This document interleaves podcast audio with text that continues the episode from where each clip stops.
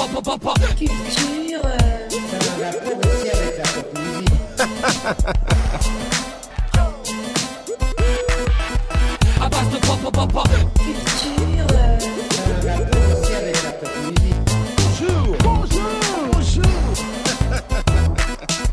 à base de. Bonjour et bienvenue sur À base de pop pop. Aujourd'hui, émission numéro 2. Comment ça va tout le monde Quel enthousiasme et spontanéité Tout le monde est content d'être retour, d'être de retour. Tu comptes oublier beaucoup de mots à chaque fois comme ça ou pas? Mais bon, euh, comment ça va Bunky? Bah écoute, euh, ça va bien, à part que euh, la saison 3 de Rick et Morty est finie et qu'il y a des débats qui commencent et qu'on n'aura pas de réponse avant Répliquant ou pas répliquant Ouais, on sait pas. Donc c'est voilà, je crois que je commence à faire une crise de manque déjà. Ah bah, je, peux, je peux te comprendre, c'est toujours, fin, euh, c'est toujours triste la fin d'une série. Ouais. Et en plus, je sais pas si vous savez, mais il paraît qu'il y a une icône de la, cop- la pop culture qui est morte aussi, Hugh Hefner. Ah, Et je savais pas qu'il était considéré comme une icône de la pop culture, mais euh, Euh, Un mec qui vit en robe de chambre toute sa vie, c'est forcément une icône. qui avec des blondes et des petits lapins, c'est ça et qu'est-ce qu'elles vont devenir une blonde toutes ces avec des gros seins. Je, je sais pas. Voilà. Donc c'était les nouvelles, euh, les nouvelles du podcast. Bon, bah, Une bonne Ouais, c'est vrai, nouvelle le, une nouvelle le- un peu le manoir devient quoi hein Bah, je sais pas. Un, pense- musée pense- de silicone. Je pensais que Choco aurait une, une réponse à ça, mais. euh, Euh, ah, euh, transformer ça en bordel, je sais pas, aux États-Unis, euh, sur, euh, c'est un peu compliqué légalement, je pense, là-bas. tu, tu pourrais peut-être tenter ta chance. Ah ouais, ouais, ouais. Par contre, je sais pas pourquoi, mais Pumpkin, euh, ça la rendrait, elle serait pas très contente. Mais pourquoi? Je sais pas. J'ai rien dit moi. Ça dépend s'il y a la même chose l'autre mette tout ça au clair un de ces jours. en même temps, c'est pas déjà un bordel, le manoir euh, euh, Playboy Non, Euh, c'est- juste une maison avec, euh, Avec des meufs à avec poil. des meufs à poil. Ça, ou ça baisse dans tous les coins, ça, ça ressemble pas à un bordel? Non. Non, je crois. Bah, Non, parce il qu'il y a qu'un seul client. Il y a qu'un seul client. Ouais, est vieux. enfin, officiellement. Enfin, il est plus là d'ailleurs. Bon, bah du coup, on passe à Baldwin. Bah ouais, Baldwin, comment ça va? Ah bah, moi, très bien. euh, la routine, la belle vie, euh, des cookies, euh, je suis heureux. Ok. Et Moufette? Super. Eh bien, je crois que ce sera le Heureusement mot qu'on de la n'a fin. pas une cinquième personne, ça serait, on peut pas faire plus court. Bon alors, de quoi on va parler aujourd'hui euh, eh bien, Le sujet du jour, ça va être les bad guys dans la pop culture. Euh, entre autres, Baldwin va nous, va nous régaler avec un... Ah, j'ai un petit problème sonore. Est-ce que ça s'améliore? Est-ce que ça s'améliore? T'es pas obligé de dire tout ce qu'on fait, Karim. ah, ça me gratte entre les orteils. Je me Et là, ça m'a l'air mieux. Donc, je disais, au programme aujourd'hui, donc Baldwin va nous régaler avec une petite chronique sur les degrés de séparation entre un bad guy et sa némésis. On a hâte d'écouter ça. Euh, je vous ferai une petite, euh, une nouvelle petite rubrique que j'ai nommée le destructeur, le, le disrupteur culturel. J'ai vraiment du mal là, mais bon, je sors du boulot, c'est un peu compliqué. Euh, le disrupteur culturel. Ensuite, on aura Punky qui nous parlera des méchants et de leur évolution dans l'univers des dessins animés de Disney. Euh, je vous ferai une petite chronique intitulée Quand le bad guy devient le héros, à l'orée des années 2000. Je viens de trouver le titre. Et, euh, et après, on interrogera Moufette un peu sur les méchants qu'on aime détester. Alors, est-ce qu'on est prêt à commencer? On est tous au taquet. Ouais, on a tout ce qu'il faut. On peut y aller, je pense. C'est quoi la question? C'est désolé, on a merdé. Ah, effectivement, j'ai Je oublié pense une que petite même rubrique. avant, on aurait pu faire une espèce de jingle à la bouche, comme on avait dit, mais c'est pas grave. hein. Oui. Petit non, ce budget. serait bien. Ce serait bien d'expliquer qu'on a une nouvelle chronique. Eh bien oui, on a une nouvelle chronique. Et euh, bah, je vais passer le micro à Baldwin. Oui, bonjour à tous, ici Baldwin. Alors oui, comme vous avez dit, il y a une nouvelle chronique parce que pour ceux qui ont écouté notre premier podcast, euh, à savoir déjà nous-mêmes, on s'est rendu compte qu'on avait quand même dit quelques, quelques bêtises, quelques coquilles, je sais pas si on peut dire ça comme un ça. petit peu, ouais. Ouais, des anachronismes, des choses un petit peu comme ça. Alors, on n'a peut-être pas tout relevé, mais on a quand même relevé quelques exemples. Euh, Est-ce qu'il y en a un qui vous a marqué en particulier? Ou Moi, la je plus belle. Ouais, La plus- commence la aussi plus par la plus belle Moi, ouais, je- on commence par la je plus pense belle. que de, de celle de Karim, alors vas-y, on te laisse expliquer.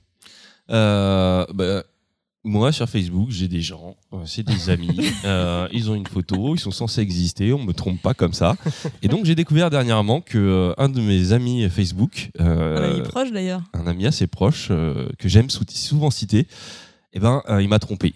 Euh, cet ami, c'est Joseph Campbell, euh, qui me régale de ses citations une fois par semaine euh, et que j'attends avec impatience. Et ben j'ai appris que ce, bah, bah, ce con, il est mort en fait. Mais c'est pas, pas genre il est mort il y a deux semaines, c'est qu'il est mort en 1987. ouais, ouais, donc il y a tout, il y a pile 30 ans. poil, Ouais. 30 Pile ans. ouais. poil 30 ans quand même. Hein. Mais qui se cache derrière ce faux profil? Donc, euh, donc voilà, ouais, je appelle à la population. euh, Joseph Campbell, euh, c'est pas lui en vrai. Oui, mais on te l'a fait plus maintenant. On sait très Non, bien non, que... maintenant on me l'a fait plus. Je me disais tout pas que j'avais, j'avais l'impression qu'il sortait moins d'albums, quoique. mais euh, ouais, ouais, bah, j'ai appris. ouais, Mais pas du mal coup, t'es t'es- t'es au courant pour Mozart et tout ça euh? Bah, euh, j'ai Non, pas Mozart, de- c'est pas prouvé, Ouais, hein. il y a pas de profil Facebook. Non. Et surtout, il y a pas de photo. Ouais, Moi, je me fie pas aux peintures. C'est ça, donc un, un- un nom, une photo, et pour Karim, c'est bon, vous, êtes, vous existez. Vous existez. D'autres exemples à citer?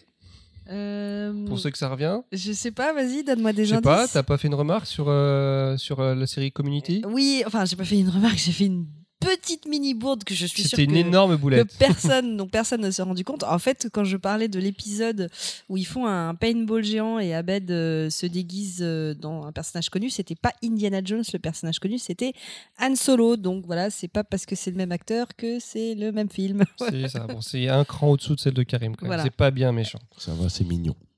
D'ailleurs, on avait oublié de citer euh, quelqu'un d'important dans notre premier podcast. Ah, c'est vrai que Un- dans un- un, un un podcast podcast, qui qui traite de la pop culture, Ouais. qui cite pas le, le pop, le, le king de la pop culture, c'est Ouais, qui le king de la pop, ouais. c'est Eh ben, c'est Michael Jackson et c'est un auditeur, euh, donc euh, Vincent, euh, un, un auditeur euh, qui se définirait par euh, sexiste mais efficace. Il se reconnaîtra. Il a une photo sur son profil? Euh, non, il dévoilera pas sa photo vu sa, tag, sa, sa- sa tagline sexiste mais efficace. Mais euh, du coup, il nous a dit vous avez quand même oublié Michael Jackson, the king of pop. Donc euh, désolé Vincent. Oui, désolé Vincent. Et désolé Michael. Oui, enfin, Michael. euh, Là où il nous, il nous, il nous entend peut-être pas. Euh, Qu'est-ce que voulais pas. dire? Euh, Oui, Karim, tu avais peut-être aussi quelque chose à dire à propos d'un certain bar? Ah oui, euh, ouais. euh, T'avais oublié ça. hein. Quand je, oui, exactement. Quand je me suis réécouté, euh, parce que je me réécoute, je suis narcissique, euh, lors du premier podcast, j'ai été surpris au moment d'un petit rant que j'ai fait sur le dernier bar avant la fin du monde. Je me suis dit, ah, mais j'étais bourré. Euh, donc voilà, en gros. Non, euh, en fait, euh, l'alcool c'est pas bien. hein, ça- Alors, tout dépend. Je ne suis pas d'accord. Je pense qu'il y a débat là-dessus. hein. Il y a des bas et il y a des hauts. Euh, donc, dernier bar avant la fin du monde. Oui, euh, pour résumer les faits, je, je- à la fin de l'émission dernière, euh, il y a un moment où j'ai dit que j'aimais pas cet endroit parce que les gens, euh, parce que j'aimais pas les gens là-bas. Et c'est quand même, j'ai généralisé, c'est l'alcool, ça, ça fait dire des conneries. C'est- quand on boit qu'on qu'on se met à sortir des grosses phrases racistes, tout ce genre de conneries. Ou qu'on devient philosophe, attention. hein. Ça peut Ouais, aller dans les ouais, deux ouais, sens. c'est ouais, bah, c'est qui tout double. Là, j'ai pas été philosophe. Non, en gros, euh, non. euh, je voulais surtout signaler que c'est un endroit, c'est cool qu'il existe. Euh, heureusement qu'il y a des endroits comme ça, et j'espère que ça fera pousser d'autres bars un peu comme ça. Moi, j'ai eu une petite mauvaise expérience avec des gens qui me prenaient un peu de haut parce que j'avais pas mon t-shirt geek ou mon déguisement de Doctor Who. Mais à part ça, j'ai rencontré aussi d'autres personnes, euh, de, de très belles personnes. Euh, notamment, je me rappelle de ce couple, euh, fan de fan de HeroCorp d'Astier, avec qui j'ai beaucoup parlé et qui eux ne m'ont pas approché avec cette, cette. Mais ça, je pense que c'est parisien, cette espèce de. Voilà, je préfère, en fait- me, en je fait- préfère me mettre les Parisiens à dos. Si, je comprends bien, en fait, tu as, tu as, tu as tagué en, en mauvais tout le bar, la- le dernier bar avant la fin du monde, pour euh, trois personnes qui, qui t'ont critiqué parce que tu n'avais pas de t-shirt. Ouais, voilà, c'est pour ça. J'étais. Faut pas faire des content. généralités. Non, Tu t'es choisi un sauf camp, pour là. les Parisiens. C'est ça. Donc là, tu... Donc maintenant, c'est les Parisiens, les ennemis. Bah, C'est- bien parce que, que tu t'arrêtes C'est un faux parisien. Mais, pour euh, ça t'es jaloux. Ouais, ouais. Non, non, en fait, je, prépare la, la, la rubrique de la prochaine fois comme ça. Je pourrais m'excuser des Parisiens et je pourrais faire un rant anti-français et, et ainsi de suite. Ce serait sympa de pas nous mettre euh, trop de population à dos. euh. Ouais, moi, perso, euh, perso, Choco, je suis pote avec lui, mais sans plus après. hein, voilà, si. euh, Et euh, bon, il y en a quand même une autre qu'il fallait rajouter. Il faut savoir une chose. euh, si là j'ai l'air un petit peu pressé et que d'un coup je sors du boulot, on se dit mais, mais- mais ils font ça dans l'urgence quand même. Mais pourquoi? Parce qu'il s'avère que c'est pas l'émission 2, c'est l'émission 2.5. Euh, en fait, euh, c'est la deuxième fois qu'on enregistre. Mais je le couperai ça si, euh, si ça passe pas. Mais je pense que tous les podcasts que j'ai écoutés sont passés par cette phase. Nous, on a décidé de faire tout en avance, comme ça c'est fait. Donc voilà. Et ben euh, là, on va pouvoir attaquer avec euh, ce que j'ai non, annoncé non, tout à l'heure. Non, non, non, non, non, Non, c'est pas fini. c'est pas On a fini. C'est beaucoup chaud parce qu'en fait, les, les gens vont dire ils ont quand même eu un podcast d'essai, mais c'est le bordel. Depuis tout à l'heure, c'est le a bordel. Il n'y a rien qui va dans euh, l'ordre. Très bien, c'était posé, on a pris Non. notre temps et là, c'est dépêchez-vous, putain On a le temps, on va y aller tranquille. Euh, non, cette rubrique n'est pas finie, un petit Karim. Je sais, tu es très très pressé, ce qui change de- de- d'habitude d'ailleurs. Euh, non, on a aussi la, un retour d'un certain Clad, un auditeur, qui nous expliquait que c'est vrai que ça manque un peu de jingle chez nous quand même. Donc il y a Moufette qui fait des efforts, mais le ching chak, tcha Ouais. Alors, je pense que, euh, en fait, on va faire un appel à nos auditeurs. Euh, si vous avez envie de vous exprimer artistiquement et que vous voulez nous envoyer euh, des jingles, par exemple sur Désolé, on a merdé. des vrais jingles, pas la qui, bouche. qui- hein. qui- qui est une rubrique. Désolé, on a merdé. Vous voulez nous faire un petit jingle bah, Ce sera avec plaisir. euh, Et puis, on vous citera dans le podcast. Et bien sûr, on mettra le lien vers votre page, votre, Facebook, n'importe quoi. C'est juste pour nous épargner le fait de supporter les jingles de Moufette. Supporte. Sinon, on, on va, on va bien. tester. Non, mais ils sont sympas, mais c'est pour changer un petit peu. Alors, je tiens juste bah, pour info que moi j'ai contacté, euh, comment il s'appelle, David Guetta pour les, euh, pour les musiques, mais il a dit non. c'est comme ça, c'est réglé, donc on va se contenter de Moufette, ce qui est pas mal déjà. On a aussi une question de Escarina.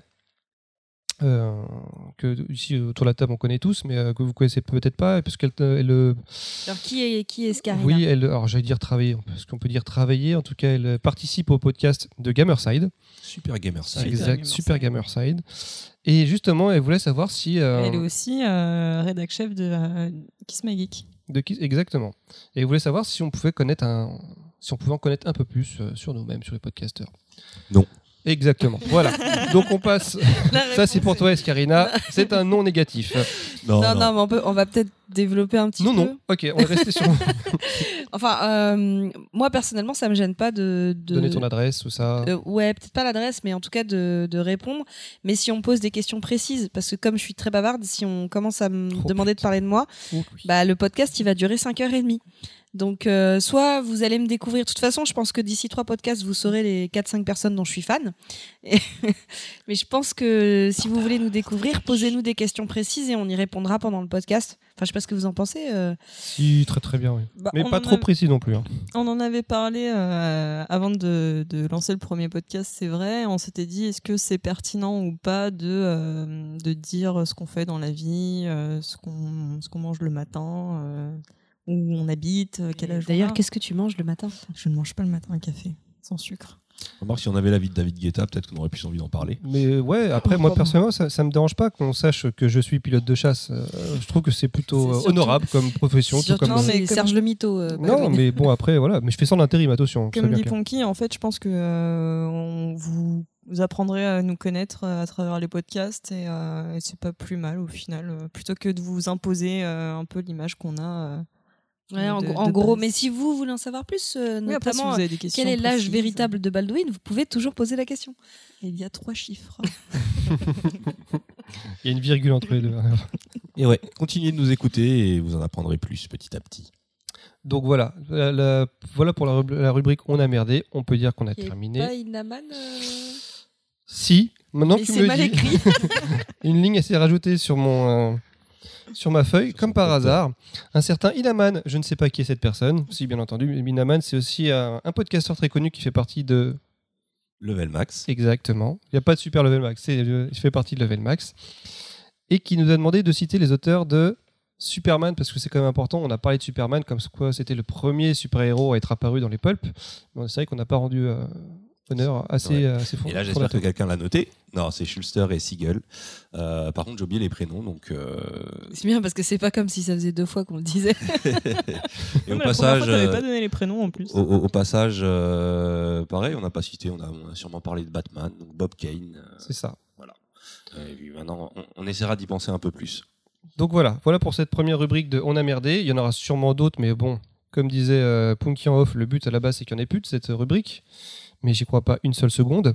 J'ai aucune confiance en nous-mêmes. Et euh, Non, mais on pourrait avoir un objectif que ça diminue, tu sais. exact, ouais, c'est ce que Il en reste dit. plus que deux au bout de, Ouais, de- mais du j'y- podcast. J'y crois pas. Enfin, Après, il y je- aura peut-être je des nous gens connais. qui, qui- n'écouteront l'émission que pour ça. C'est possible. Si- S'ils ont rien d'autre à foutre, c'est possible. Alors, euh, bah écoutez, c'est bon pour, la, pour cette rubrique. C'est bon, je, je peux continuer Ouais. Et maintenant, je te rends la main. Ok. Eh ben, tu me rends la main pour euh, qu'on attaque euh, la vraie première partie de ce podcast. Cette phrase n'a aucun sens. C'est parti. Alors, euh, Jingle. Le méchant, les méchants, c'est des gens qui sont pas gentils. Les méchants, les méchants, ils sont très très très méchants. Les méchants, c'est le sujet du podcast du jour. alors, la grande question qu'on doit se poser, c'est qu'est-ce qui fait un bon méchant? Et euh, plutôt que d'essayer de répondre directement à cette question, je pense qu'on doit d'abord essayer de savoir bah, qu'est-ce qu'un méchant? Est-ce qu'on peut les, qu'on peut les classer? Est-ce qu'on peut voir, peut dégager des archétypes? Est-ce que tous les méchants se doivent d'être pareils, d'être, écrits de la même, la même manière? Euh, Donc, euh, bah, voilà, je vous pose la question. Comment est-ce qu'on pourrait euh, classifier ce qu'est un méchant? Alors, justement, j'ai fait un tableau Excel sur le sujet. Euh, relou avec, tes avec tableaux, des formules, tout ça. Euh, non, non, mais par contre, on a, on a, on a essayé de, de faire l'exercice de, de faire des, des archétypes des méchants. Et en fait, on est parti de grosses catégories et après, on va redescendre dans les sous-catégories et puis après, euh, on va débattre. Donc, euh, la première, en fait, c'est le méchant qui symbolise en fait une force, c'est-à-dire euh, un agent du chaos, un agent de la destruction. Donc, euh, je vais vous donner un exemple qui est littéraire. Euh, c'est dans les livres de Bordage, pour ceux qui connaissent Pierre Bordage. La plupart, en fait, dans la plupart des livres de Bordage, on n'a pas de méchants iconiques. On a des agents du chaos ou des agents du vide, puisque souvent ces histoires traitent de la vie face au néant, face au vide. Et donc tous les, méchants qu'on affronte, on s'en souvient pas parce que finalement, euh, ils servent, parfois sans même le savoir, le vide. Et le vrai grand méchant, c'est le vide et c'est le néant. Et c'est en fait, c'est plutôt l'histoire de force et de l'histoire de la vie qui veut durer. Donc en fait, il y a des, voilà, pour moi, il y a des méchants comme ça, euh, les poltergeists, les fantômes, tout ça. C'est des agents du chaos ou de la destruction. Comment tu fais le, porte- le poltergeist Les poltergeists, Ah ouais, d'accord. Vous voyez pas, c'est impressionnant. ça fait peur. Ah. T'as- Là, t'as très peur. Et donc, on pourrait, euh, euh, tel que tu le décris comme ça, on a l'impression que ce serait que des ennemis un peu avec un caractère fantasmagorique, Invisible. fantastique, Bah, un peu comme euh, invisible. Sauron, par exemple, qui a un œil géant et qui a pas de forme physique. Finalement, on sait pas trop euh, Sauron qu'est-ce qu'il aime dans la vie. euh. Bah, je sais pas, vous arrivez à l'imaginer euh, se boire un café avec des la boue. Je pense qu'honnêtement, ça va être un, un- un bon gars à la base. Je pense qu'il doit être sympa, il doit aimer le saucisson. Je pense que c'est le premier pour l'apéro. Après, on, on- voilà, on juge que sur des images. Après, peut-être que le mec Ouais, a une vraie story. Mais en tout cas, on le sait pas. On sait pas, peut-être qu'il était battu par son père, peut-être son père c'est un enfoiré, on sait pas, on peut pas juger comme ça. On n'arrive pas à juger Sauron. Mais pour donner un, un exemple, pour moi, c'est pas forcément bah, un personnage comme Sauron qui n'a pas de force physique. Et c'est là que vient le, le fameux débat. Euh, dans, le, dans le film de, de Batman euh, Christopher avec Nolan, Chris- Christopher Nolan, voilà. Knight. avec le avec euh, Heath Ledger qui jouait le Joker, qui est pour moi une super interprétation du Joker. Et ben je trouve que cette vision du Joker et je précise dans le film cette vision du Joker, c'est un agent du chaos parce que euh, en fait le personnage pour moi il a pas de il a pas d'origine story dedans. À chaque fois qu'il nous raconte d'où il vient finalement. Bah, il raconte des histoires différentes, donc il dit pas la vérité. Euh, et il, se décrit lui-même comme un agent du chaos. Donc euh, pour moi, c'est typiquement euh, le Joker symbolise ce type de méchant. Oui, mais je crois qu'il même il en fait allusion pendant le film, il le dit en fait. hein. Il parle beaucoup de la thé- enfin, le chaos qu'il qu'il représente. Ouais. Et, Donc il le sait qu'il représente ça un petit peu. et pour le Joker, en plus, il y a ce côté où, euh, bah, dans, dans, je- toujours dans le film de Nolan, euh, c'est vrai qu'on parle beaucoup de, de ce que représentent les personnages. Euh, je sais qu'il y a Harvey Dent, qui le chevalier blanc, qui représente cette espèce d'espoir et de, de justice immaculée, à côté de Batman, qui représente ce côté puissant de la justice. Et finalement, euh, le Joker, il représente la force qui s'oppose à ça. Il le dit, il est là parce que Batman est là. Donc oui, on peut le voir comme un personnage, euh, un personnage qui, au-delà de, de, de, sa caractérisation, euh, représente une force, quelque chose qui le dépasse. Voilà. Ouais, mais euh, enfin, pour que ça rentre dans cette catégorie, il faut qu'il n'y ait pas de d'histoire derrière. En fait, c'est pas qu'il faut qu'il y ait pas d'histoire, c'est que c'est que on elle a pas d'importance en fait cette cette, histoire. Enfin pour, pour, pour- le coup là il en il en a pas. Enfin pour pour moi pour le coup là il en dedans dans ce Batman là il en a pas. T'as l'impression qu'il vient de nulle part et donc finalement tu t'intéresses pas au personnage comment il va évoluer à ce méchant pourquoi il est méchant comment il est devenu méchant etc. C'est juste et, et c'est ce qui est terrifiant chez lui c'est juste c'est le chaos tu peux pas négocier avec lui. Un être humain qui a une histoire qui a quelque chose peut-être tu peux le toucher tu lui parles de son enfance peut-être t'arrives à négocier. En tout cas tu crois que tu peux le faire changer d'avis à part un psychopathe mais euh, Mais le, mais le, le Joker a, a une, enfin, a une, une histoire euh, d'origine. euh. Alors, euh, c'est bizarre, je ne le savais pas parce que c'est la première c'est fois la que première t'en parles. que je- dis Alors, donc. ex- explique-moi donc d'où ça vient. Et bien, et bien, et bien, dans un numéro de DC Comics, il y a un numéro qui s'appelle The Killing Joke, donc qui fait partie de- du Badverse, euh, dans lequel en fait on apprend que euh, le Joker était euh, un, ancien ingénieur dans une usine de produits chimiques et qu'il a tout plaqué pour devenir humoriste, sauf qu'en fait il ne faisait rire personne. Et à ce moment-là, donc sa femme était enceinte et comme il ramenait pas de thunes à la maison, il a décidé de se de s'associer à une bande de malfaiteurs et de se faire passer pour euh, le Red Hood, qui était euh, qui est un des grands méchants euh, de Batman. Enfin, c'est pas vraiment un méchant, mais en fait son son identité est utilisée par plusieurs personnages. c'est un criminel de, de Gotham, mais il est Notamment un des Robins. un des Robins, exactement, ouais. Donc euh, le, euh, le Joker de l'époque euh, n'était pas encore le Joker et euh, en fait le soir du braquage il, il apprend que sa femme est décédée. Alors si je me rappelle bien, je crois que c'est avec un, un chauve biberon, un accident euh, domestique euh, qu'elle décède. Et euh, les mecs, donc euh, lui, il a décidé d'attaquer tous les chauves non, biberons de. mais du coup, il, ouais, là, à la base, c'était ça, du Joker, son histoire. Il voulait attaquer les petits biberons. Euh, non, mais du coup, euh, donc euh, les, les mecs lui disent, euh, enfin lui, il était pas chaud pour aller faire le braquage. Bon, ta femme vient de crever avec avec ton fils dans son ventre. T'es pas peu- trop chaud, t'es un quoi. peu t'as envie- déprimé, voilà, quoi. t'as pas trop envie. Mais les mecs se démontent pas. Allez, on y va. Et donc en fait, il- ces mecs-là voulaient aller braquer, il me semble, un- une usine de jeux un truc de jeu. Et il fallait passer par euh, l'usine chimique dans laquelle il travaillait. Donc lui seul connaissait les plans. Et donc ils arrivent dans, dans leur petite euh, usine chimique. Et à ce moment-là, Batman dégaine, machin, pan pan, euh, pim pam poum. Et, Ça c'est la bagarre. et le Joker tombe dans une cuve d'acide. Et en fait, au, à- au, au moment où il tombe dans cette cuve de- d'acide qu'il devient le Joker et qu'il ressort par, euh, par, les, par les évacuations et qui ressort avec euh, sa, sa tête un peu déformée, tout ça, et qui quand Et, il se et met à rire euh, Exact, Non. et ses cicatrices. Alors ça, tu, ça, tu t'en remets pas de ces Non, ces parce que pour moi, les les cicatrices, c'est pas sur, le film The Dark Knight, mais, Mais est-ce qu'il y a que dans le film? Pas pour... Ouais, il y a que dans, il y a que dans le Dark film de Knight. Dark Knight qu'il a c'est qu'il a les en fait, c'est coupures. c'est ça le truc, c'est que le Joker, en fait, selon les arcs, il a plusieurs, euh, plusieurs histoires. Dans le film de Tim Burton, c'était euh, c'était, euh, Jack Napier, qui était un homme d'affaires et qui s'est fait, euh, qui est tombé justement dans la cuve. Ils ont repris ça et qui se fait tuer. euh, et qui, c'est d'ailleurs, je crois, c'est lui qui tue les, les parents de, de Oui, Bruce vrai, Wayne. non, ouais. Donc en fait, c'est des arcs narratifs qui se mélangent en fait, et récupèrent à droite à gauche. Donc en fait, il n'y a pas d'histoire définie. C'est ça, c'est aussi ça qui fait la, la force, je pense, du Joker, c'est qu'on n'arrive pas à mettre vraiment une main dessus et chacun peut, peut le rajouter un petit peu à sa sauce. Donc c'est très important. Je crois que c'est un des, des méchants les plus charismatiques de l'univers. euh. euh, même s'il a cette origin story là, il y a beaucoup de théories sur d'où vient le, le Joker. Mais c'est ça justement. S'il y a autant de théories, c'est parce que justement, on n'arrive pas à, à définir vraiment son, son origine. Sinon, ça, ça, ça aurait été fait depuis le début. Faut- C'est qu'il y a trop d'arcs et qu'il y a trop de théories. le, le dernier arc, c'est euh, en tout cas l'histoire. La, la dernière histoire, c'est que alors je vais pas spoiler. Si je vais spoiler un petit peu, mais on s'en fiche. Euh, Batman qui devient euh, un dieu euh, arrive à s'asseoir sur, la, sur la, siège- la, la chaise de Moebius et a, a le droit d'avoir euh, deux, euh, deux vœux. En fait, il peut savoir deux choses. Et en fait, il demande qui a tué ses parents. Et la deuxième chose, c'est l'identité du Joker. Et en fait, la réponse qu'il obtient, c'est qu'il y a trois Jokers différents. Donc déjà, ça ouvre des portes à plein, plein d'histoires. En fait, le, Joker, comme on l'a dit, le Joker représente une force, parfois juste une idée. Et euh, c'est sûrement ça qui fait sa force. Exactement. Donc mettre une origine.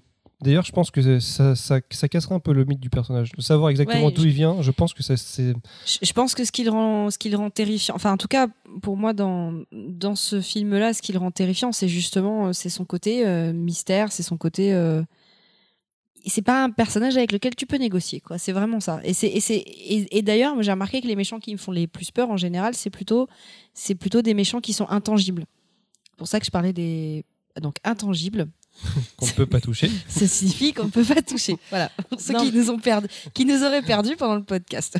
Euh, je, je comprends le fait que, que tu dises que dans l'œuvre de Nolan, euh, il n'a pas d'histoire, mais pour moi, quand on s'attaque à, un- à un univers tel que Batman, tu es obligé de voir au-delà de, de, de l'œuvre du réalisateur. Et pour moi, enfin, ça va beaucoup plus loin. Et, enfin, moi, en tout cas, dans ma tête, c'est grave. Enfin, il y a, il y a The Killing Joke euh, qui se rattache vraiment euh, au Joker, et pour moi, c'est vraiment son, son histoire originelle. Alors, oui, et en même temps, c'est un tout autre débat de discuter est-ce que justement c'est pas plus intéressant quand un réalisateur a une vision d'un personnage? Je parle pas que des méchants, je parle de manière générale, mais c'est un vrai débat sur euh, quand, un, quand tu prends un univers et que tu mets ta patte dessus, jusqu'à quelle hauteur tu peux te permettre de. Eh bien, on vient de trouver le sujet de l'émission 43. Ah Non, je, je suis d'accord avec toi, mais, euh, mais dans ce cas précis, enfin, je pense que Batman, c'est tellement large et c'est tellement euh, ancré. euh, c'est c'est difficile d'avoir vraiment une œuvre personnelle qui, euh, qui coupe, euh, qui coupe les. les, les- De tout- ré- réussir à faire abstraction de tout ce qu'on sait. euh, Ouais, pour moi, enfin, en tout cas, sur, euh, pour, pour le, la Batverse, je, je trouve que c'est compliqué. Bon, ouais. bah alors du coup, je vais clore le débat là pour passer à la, à la deuxième catégorie euh, de mon tableau Excel, qui est donc, euh, en fait, ce sont donc en opposition aux méchants qui symbolisent une force, ce sont les méchants qui sont euh, poussés, drivés par des, émotions humaines. Donc dedans, je réunis ceux qui sont alors cupides, assoiffés de pouvoir, ceux qui sont en quête de vengeance, le méchant qui est tragique et traumatisé, ou euh, j'ai une catégorie un petit peu un petit peu à part, c'est les sociopathes, parce que les sociopathes n'ont pas d'empathie justement. Euh, mais euh, enfin voilà, j'ai séparé ça de la force par le côté c'est des caractéristiques typiquement humaines où le méchant euh, met en avant des défauts vraiment euh, vraiment humains. Par exemple, le méchant qui veut absolument le pouvoir ou qui veut de l'argent ou qui veut euh, tuer des, des petits animaux sans femmes. défense ou qui Euh, veut des femmes. ouais. En tout cas, ce qui est assez intéressant, c'est que cette catégorie, contrairement à la première, euh, on peut vraiment beaucoup plus la, la subdiviser. Tout ce que tu viens d'énumérer, finalement, c'est des méchants qui ont en commun justement d'avoir ce d'être des personnages avec leur, leur complexité et drivés par leur- leurs émotions et leur intellect humain.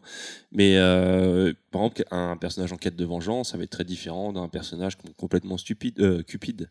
Donc c'est assez intéressant déjà de, de bien ouais, clarifier ces différentes, euh. ces différentes catégories. Et là me, me revient en tête euh, dans le, le- le- voilà les méchants drivés par le pouvoir. Bon bah il y a Cortex. Bizarrement, oui, Cortex. Je sais pas si vous vous Cortex, souvenez. La, souris, hein, pas le, voilà, pas, le- génie pas Cortex des pyramides. Non. Et il y avait donc tu disais Trump aussi. Est-ce que Trump est un super est-ce que Trump est un méchant Est un super méchant? Il ferait un super méchant de film. Ouais. Je pense que. euh, Mais alors vraiment Déjà, il a stupide le- pour le coup. Il a le physique du super méchant. Une tête orange. vrai. Déjà, Mais- une tête orange, Mais pour moi, c'est méchant. justement, en fait, ce sera un peu un méchant à la Kingsman. J'y pense parce qu'il y a le Kingsman 2 qui va sortir. Et Kingsman est passé euh, hier euh, à la Et- télé. Voilà. Je l'ai regardé Ah, pour bah la voilà. première Mais en fois, fait, c'est-à-dire un méchant qui se fait passer pour quelque chose et en fait, tu découvres que alors, tout le monde croit qu'il est stupide, mais en fait, il serait machiavélique et euh, il aurait un plan. Et tout ce qu'il fait de stupide, ça a une raison. C'est Ouais, quoi je- le je- sujet du podcast? Non, je, je pense que là. euh, Non, non, je pense qu'il est vraiment Ouais, con. c'est ce que j'allais dire. Moi, j'avais compris qu'il était Non, vraiment c'est- con. alors, J'ai pas vu, je l'ai pas vu le génie derrière tout moi, ça. je pense qu'il est surtout plus dangereux que con. Mais je pense qu'il malheureusement, je pense qu'il est intelligent. Sinon, il en serait pas là, je pense. Il, voilà, il- Écoute, un petit peu moi, comme, je me- euh, comme, euh, C'est trop- c'est trop facile de dire qu'il Kevin est con, Spacey parce dans que- euh, The, The Usual- The- The Usual Sus- The Usual Suspect. Ouais, Ouais, mais Kevin Spacey a plus sa classe. ouais, carrément. Mais, euh, mais enfin, typiquement, je me souviens de, de- de- alors euh, quand on regarde tout- tous- toutes les frasques de Donald Trump, c'est difficile de se souvenir de toutes, mais il y en a une où il a quand même parlé à, je crois que c'était Netanyahou euh, du conflit euh, israélo-palestinien, à une euh, à une conférence de presse, il l'a regardé, il lui a dit euh, bon, maintenant on va se mettre autour de la table et, et on va discuter de pour faire la paix. Et il faut arrêter avec ce que vous faites. Genre, je lui ai parlé comme un gamin, quoi. Et l'autre le regardait, et dans son regard, tu sens le mec qui se dit Mais est-ce que il est en train de se foutre de ma gueule C'est-à-dire que là, je devrais réagir, ou est-ce qu'il est vraiment idiot?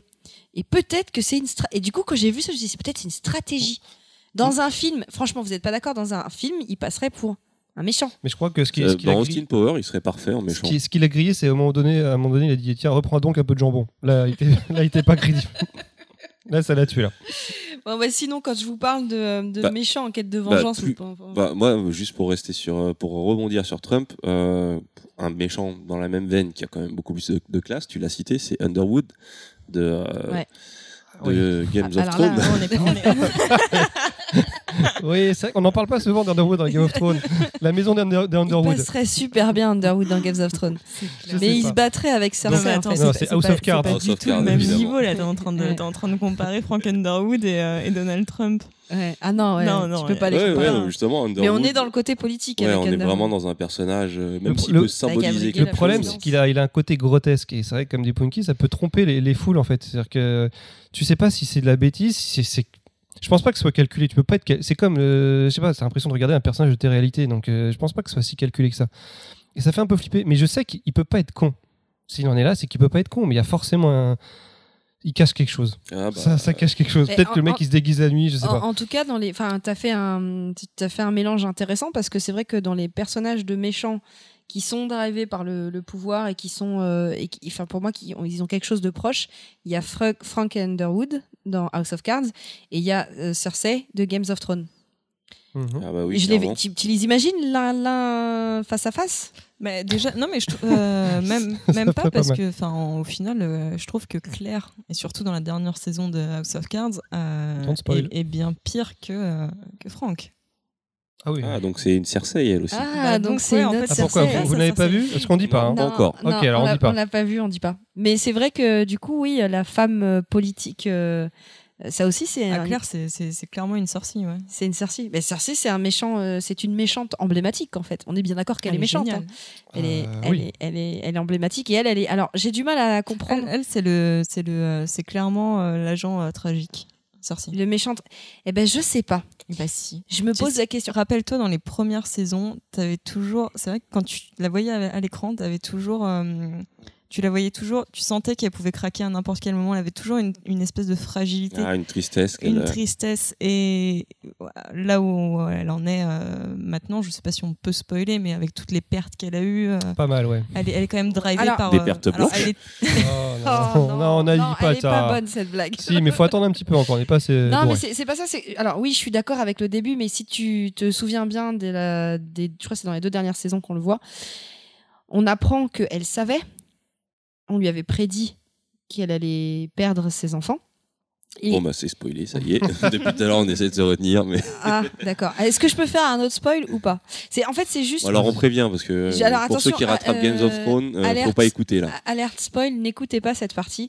Euh, mais en plus, je me souviens plus de la, la nana là qui a, qui a empoisonné, euh, qui a fait empoisonner euh, Geoffrey, la, la, la vieille qui a la classe, Oui, je Aubert- sais plus. euh, Lady euh, Lady des Roses. Oui, euh, oh. Ah, bah, on sait plus. On n'a pas travaillé ce sujet, Non, je pense. mais- Oléna, Mais justement, on part sur un nouveau sujet. Olé- euh, Lady Olenna, quand elle parle de Cersei, elle, elle dit oui, mais elle, elle a dépassé le game. elle, elle le dit pas comme ça. Elle le dit avec ces mots-là Ça elle m'étonne. ne le dit pas comme ça, mais elle dit voilà, on a toujours eu des guerres politiques. Games of Thrones, c'est voilà, c'est le jeu de, de, le- c'est- de toute façon, c'est un jeu politique autour du pouvoir. Euh, toute la série, c'est ça.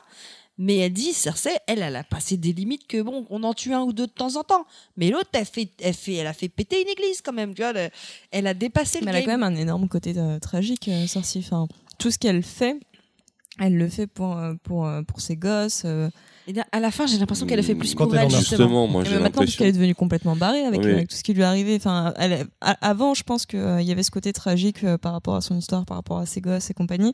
Et maintenant qu'elle a tout perdu, je pense qu'elle est devenue juste complètement tarée. Moi, j'ai l'impression qu'elle attendait, parce qu'elle a passé son temps à attendre que ça là. arrive. Et quand c'est arrivé, finalement, quand elle a perdu Tommen, bon, ça y est, vu qu'on est dans le spoil, qui était le dernier, euh, bah là, ça y est, elle a pu euh, exprimer sa, sa nature beaucoup plus profonde.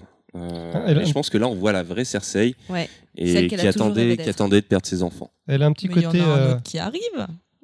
Eh ben ouais. Il y a un petit côté. Est-ce que c'est vrai ça? Ah bah justement, on pense, sait pas. hein. Après, est-ce que c'est du bluff pour Enfin bref, on va pas, on va pas rater. Bon là, on se on Mais non, mais- la mort Oui, mais juste-. Justement, mais on parle de méchant. Mais c'est vrai que justement, moi, ça me rappelle ce que vous me dites, vu qu'elle slash, ça me rappelle un petit peu Breaking Bad. Le méchant, le fameux Walter White. Ah bah Walter White. on est obligé euh, de, de parler de lui. Oui, oui. Alors, Et- est-ce que c'est un méchant tragique? Parce que c'est pareil, je pense pas que ce soit un méchant tragique. Bah, en fait, euh, Karim en parle très bien, mais c'est vrai qu'au début, il justifie ses, ses actes. On rappelle vite fait, il est atteint d'un cancer, il a, il a besoin d'argent, il veut mettre sa, sa famille en sécurité, et il commence à vendre de la meth. Enfin, c'est un, un c'est un prof de chimiste, chimie. c'est un chimiste un très prof très de doué, chimie, donc mal payé. un prof de chimie, et euh, il est très très bon dans ce qu'il fait. Il fait de la Ouais. meth de super euh, qualité. Avant, il avait des enfants super drôles qui s'appelaient Malcolm, Riz et Dewey. Et puis, euh, Il puis était, après, ouais, il, avait, disparu. il aimait la vie. Et puis après, bon, ouais, c'est Il que ça, s'est passé merdé. quelque chose. Mais euh, voilà, et après, en- alors je, sans, rentrer dans le détail de la série, en fait, euh, il, il se rend compte que les raisons, c'était pas ça à la base. C'est Si, ces raisons de base, c'était ça. C'est un petit peu comme euh, Cersei, c'est-à-dire que ces raisons de base sont, euh, on va pas dire louables, parce que pour Cersei, il n'y a rien de louable chez elle. Mais euh, celle de Walter White était quand même louable. Je pense qu'à partir du moment où les deux ont pris goût au pouvoir, ça leur, a, ça, ça leur est monté à la tête. Il y avait et, une euh, graine. Ils ont eu une, une espèce de soif de pouvoir. Ouais, je. Alors, mais moi, je suis pas d'accord une sur il y graine. avait une, sur le- gra- il y avait une graine Ouais, qui demandait qu'à ouais, germer. En fait, le, Il y avait une... Moi, le- j'aime bien les enfants, c'est vrai que c'est- c'est c'est ce qui donne Kemuscule et on- c'est tout à fait louable, comme tu dis. Mais ça va plus loin que ça. Et il s'en rend compte d'ailleurs à la Et fin, il le et dit. Même euh, dès le début, il y a des scènes. je il voulait pas se l'avouer, en fait. scène dans un magasin où tu sens sa frustration et son envie de. Ou je sais pas, oui, un, quand, un euh, gamin. quand, euh, ces gamins, Ouais, ces gamins voilà. se, se foutent de la gueule de son, De son fils moment En, handicapé. en fait, ouais. en fait, je pense que ce qui, ce qui leur est arrivé, c'est des personnages qui se sont trouvés libérés par, par ça. C'est qui, comme tu disais, il avait une graine.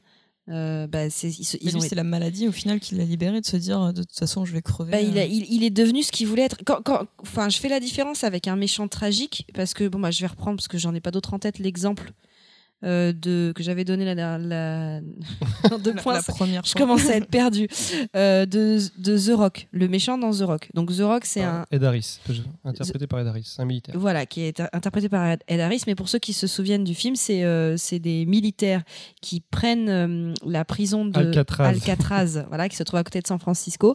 Et ils ont volé des têtes nucléaires et ils menacent les États-Unis. Et donc là, tu as. C'est pas du tout des, nucléaires, c'est le gaz VX. Je suis désolé, ah non, faut suivre. Ah oui, c'est Ah, vrai. faut suivre, je suis c'est les bouboules vertes. Oui, mais ça s'appelle du gaz VX. Ils, ils disent pas, on va, les- Non, on va c'est lancer des- les boules vertes sur, sur San Francisco. Des- Ils disent, on lance des missiles. Si, Mais c'est nul. bouboules. T'imagines le méchant Attention, j'ai des bouboules vertes sur la main. Ça va chier. Non, non, non. Faut être crédible. Non, mais Ils ont le gaz VX qui est un gaz mortel. Arrête, tu, tu niques tout le film Non, aussi là. c'est- C'est des bouboules vertes très dangereuses. Donc en fait, euh, voilà, ils ont kidnappé des. Franchement, on dirait des boules puantes, quoi. Genre, euh, voilà, qui Ils ont sont. kidnappé On des, dirait des, des boules visiteurs. de bain. enfin, tu sais, les des boules que perso- tu mets dans le bain, ça se Oui, c'est ça. Sauf que tu meurs, tu fonds. Et du coup, ils menacent d'envoyer des missiles euh, sur euh, Los Angeles, tout ça. San Francisco. Putain, mais arrête euh, tu- Non, mais partout. Bon, non, eh, ils menacent plusieurs villes. Non, Non, ils menacent San Francisco. Non, San Francisco. Ils sont, ils sont dans la baie de San Francisco. Ah bah oui, c'est vrai. Et donc du coup, bon bah j'ai fait un mix. Et du coup, alors dans ce film, c'est marrant Hein, quand je raconte des on, films, on est en très train de faire un. Désolé, on a merdé en direct live. Ouais.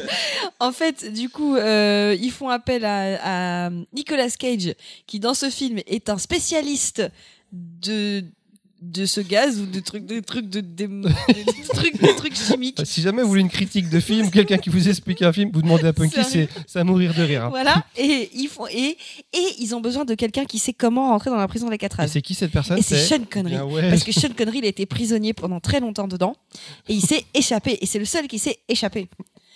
Voilà. Une enfant. Et donc, ils vont chercher les deux et tout ça. Et en fait, euh, donc le méchant dedans, Ed Harris, euh, quand, quand ils arrivent au moment de bah là, euh, tu sais, ta menace, tu la mets à exécution ou pas. Laisse- Laisse-moi finir ce truc. Je vais jusqu'au bout de mon idée. Quand il arrive au moment où il faut, il faut, en tout cas, envoyer un petit missile pour dire qu'on est capable d'être vraiment très méchant, des- avec des bouboules vertes, ça, qui se dissolvent dans le bain mais qui tuent. Et ben, euh, Ed Harris, il a des remords. Parce que lui, il a fait tout ça parce qu'il avait une vraie cause. Il voulait défendre les militaires qui étaient, qui avaient.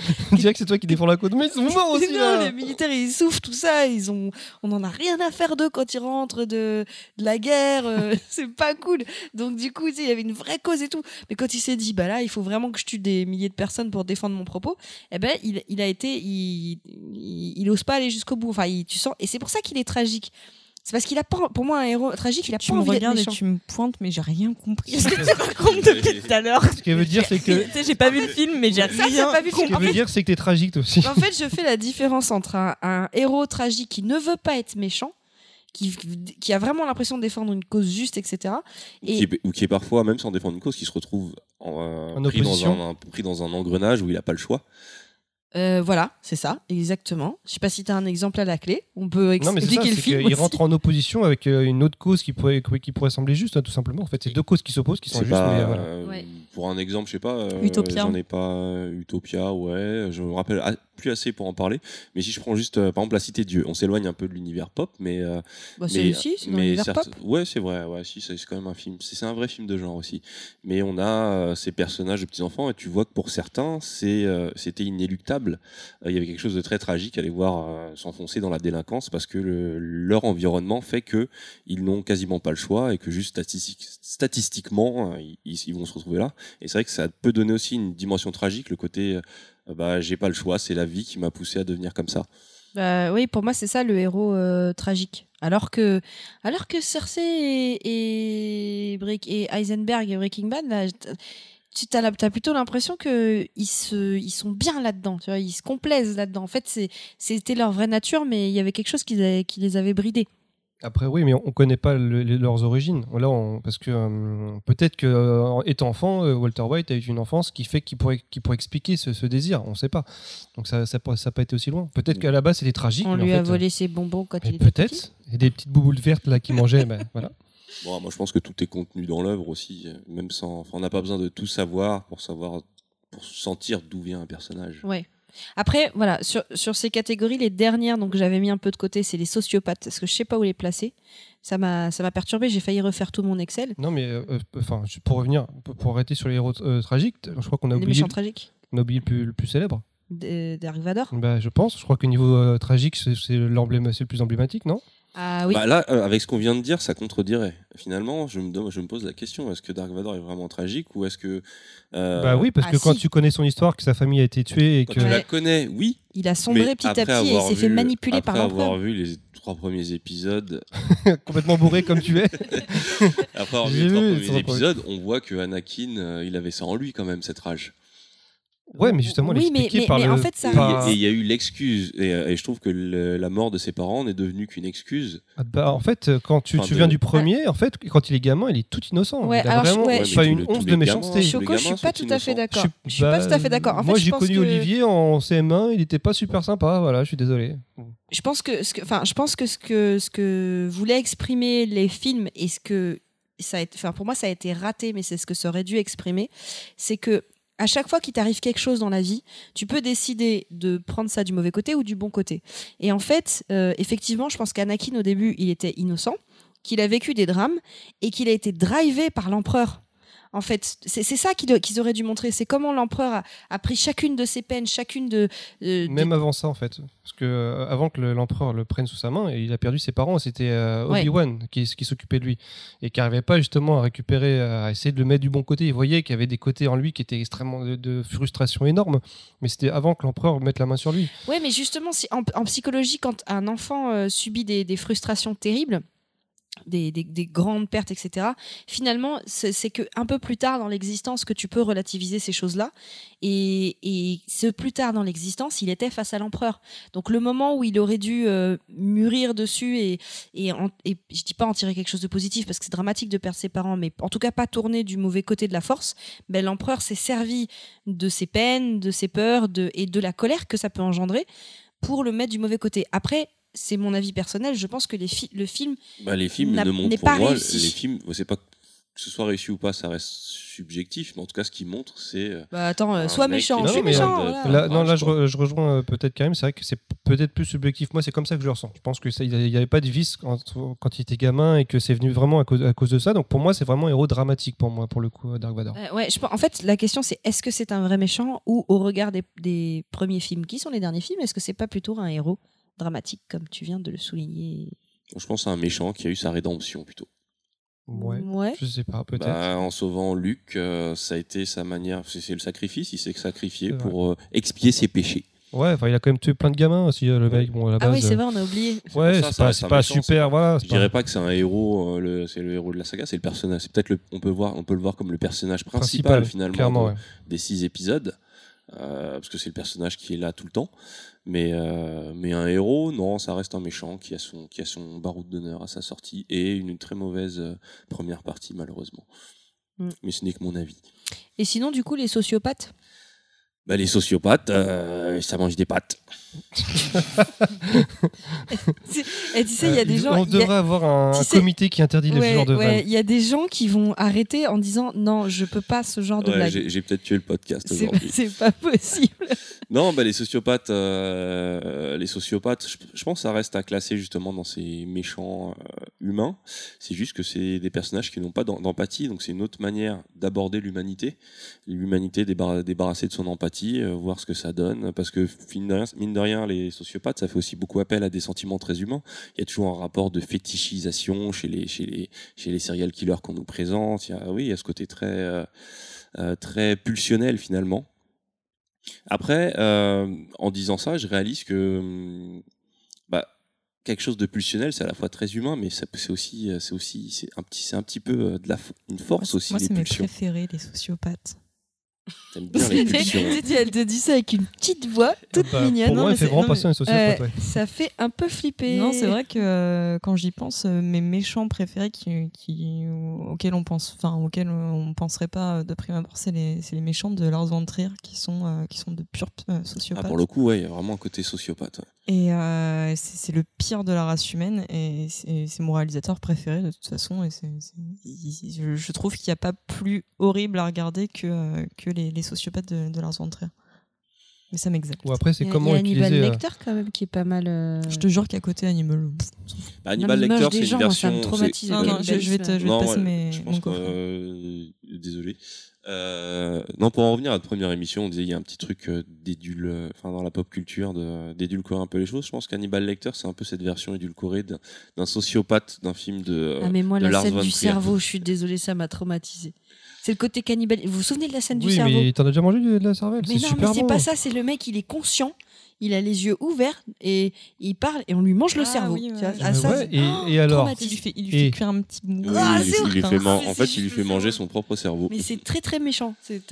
Mais euh, Ils sont voilà, bah, donc aujourd'hui, on va spoiler tous les films dont on va parler. Non, mais alors, Non mais attends, Hannibal pour les Lecter quand même. il y a sociopathes, après, il y a aussi. euh, moi, j'aurais voulu aussi parler de. Alors, c'est un peu différent, mais pour, pour les sociopathes, où c'est comment utiliser la- le, euh, le côté sociopathe, mais en utilisant d'autres. euh, D'autres personnages, moi je pense notamment aux zombies, qui sont très utilisés et qui sont un peu là pour, euh, pour faire ressortir, non pas que les zombies soient, n'ont aucune, aucun sentiment sur, sur le chose, mais justement pour, le, pour, rendre le, pour faire ressortir le côté euh, très mauvais humain.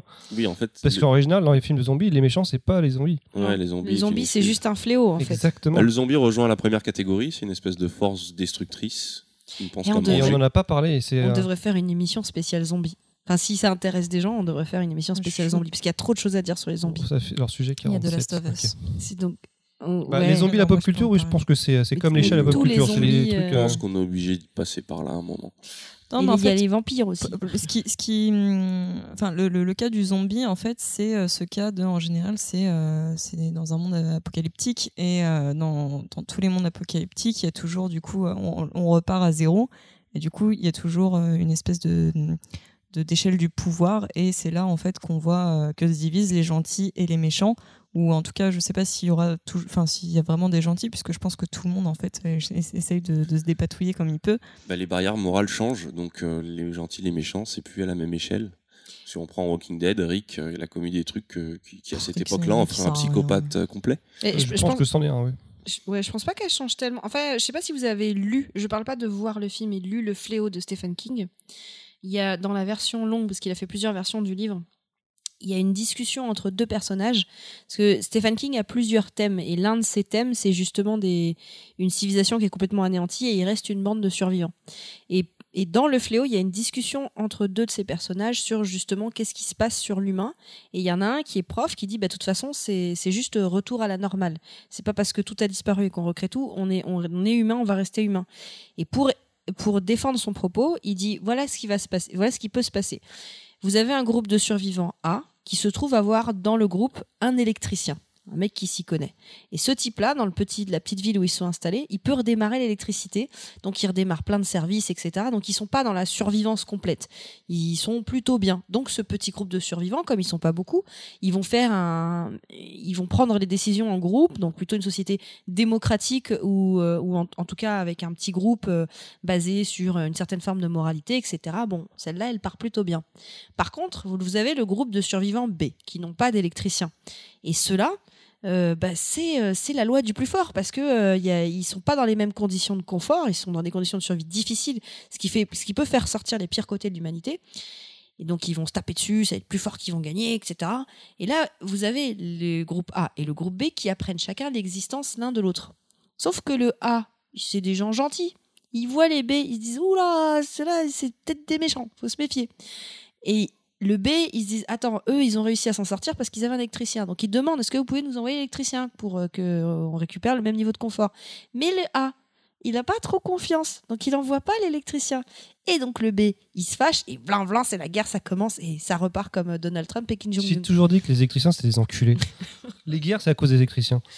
Non, mais tout ça pour dire que, en fait, finalement, c'est juste euh, l'être humain. Enfin, est-ce que le fait de revenir, à- de- d'avoir des zombies qui détruisent tout et de revenir à un état de civilisation complètement détruit, de revenir en arrière, est-ce que c'est pas plutôt faire ressortir les penchants naturels de l'humain?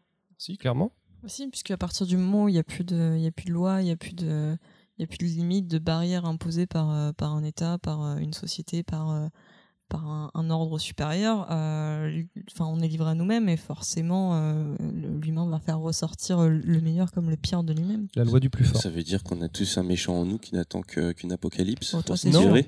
Je pense, pas que c'est un méchant, mais c'est comme, euh, je sais pas, comme la- un animal qui défend son foyer, ses, ses bébés. ben, en fait, ce serait pareil. Rick qui défend sa famille ou ses amis. Euh, mais en fait, en gros, c'est ça. C'est la loi du talion. C'est euh, c'est la loi, c'est la loi la plus primaire qui existe. Ça ne fait pas de nous des monstres. C'est juste que on a oublié ça, on l'a perdu. Mais ça reste en nous. C'est une Comme bonne les chose. chats. quand même. Oui, c'est mieux. Du moment, nous, du, du moment qu'il y a du vin, nous on s'en fout. Et justement, euh, où est-ce qu'on met les montres dans tout ça? Les monstres Au poignet. Alors, les montres au poignet, les monstres sous le placard. Euh, non, sous le lit, dans le placard. Dans le placard, ouais, s'il te Sous plaît. le lit, dans le placard. Il y, a- il y a quoi comme monstre Parce qu'il y a des monstres qui sont pas forcément méchants. Hein. Frankenstein, les enfin la vampires. créature de Frankenstein, elle est pas mauvaise. Non. Euh, les vampires, bah, ça, dé- ça dépend lesquels. Ça dépend lesquels.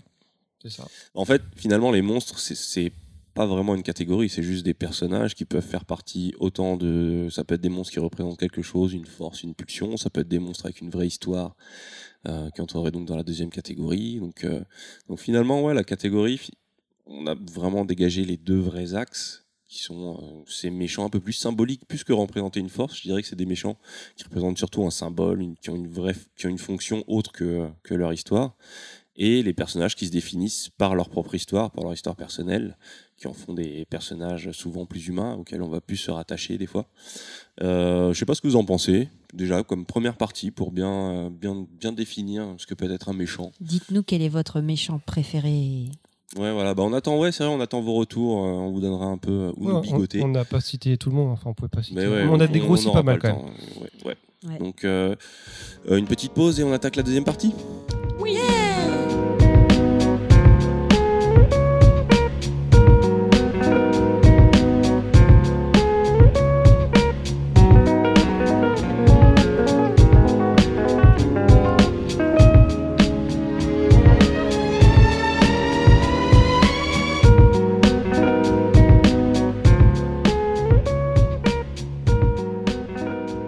retour dans le bendo avec mes ré.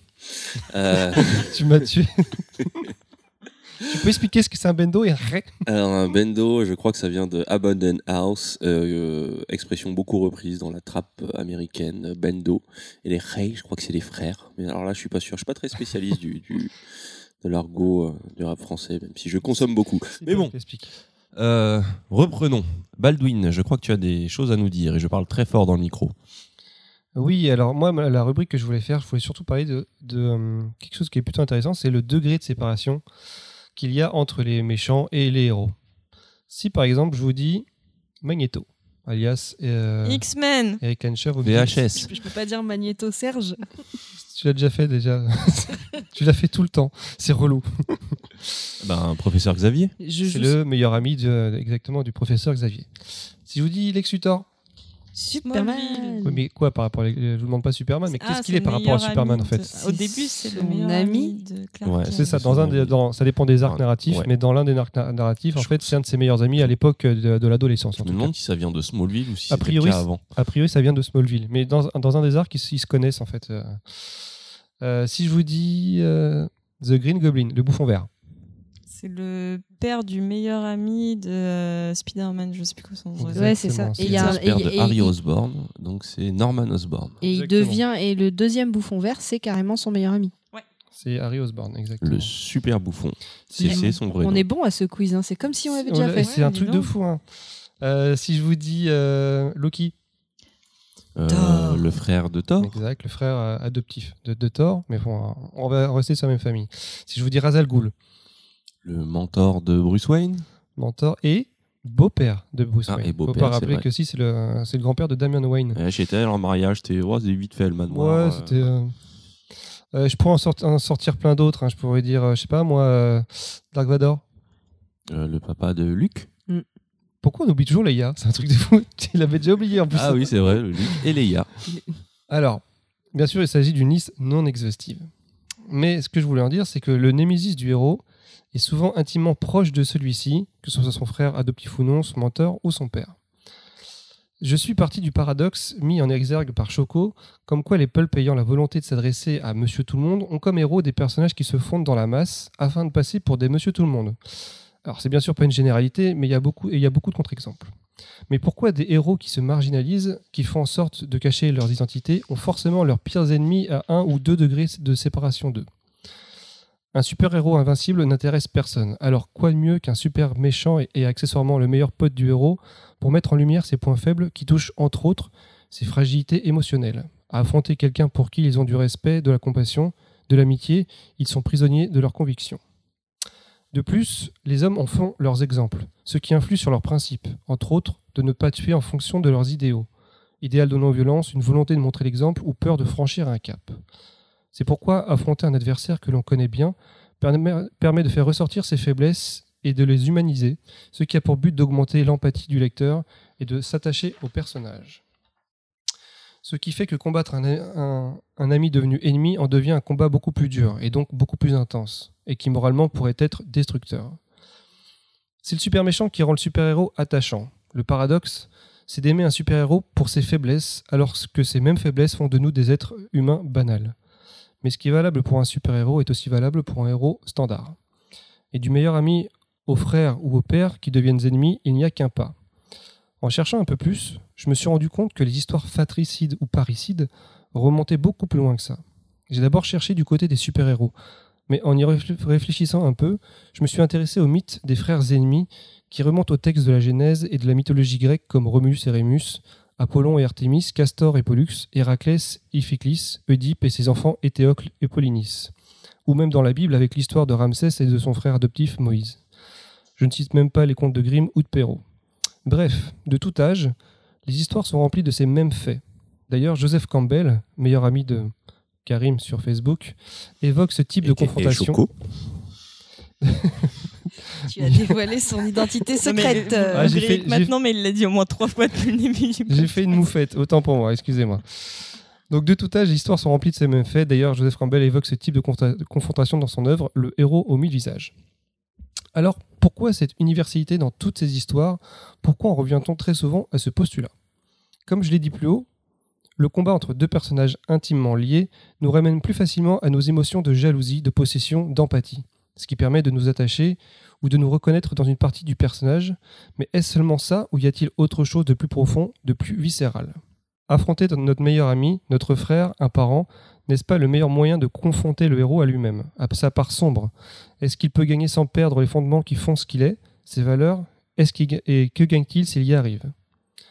Si on prend comme repère l'histoire de Caïn et Abel dans la Genèse, Caïn a pour but d'éliminer son rival Abel, qui l'empêche d'être unique et d'avoir l'amour de Dieu sans partage.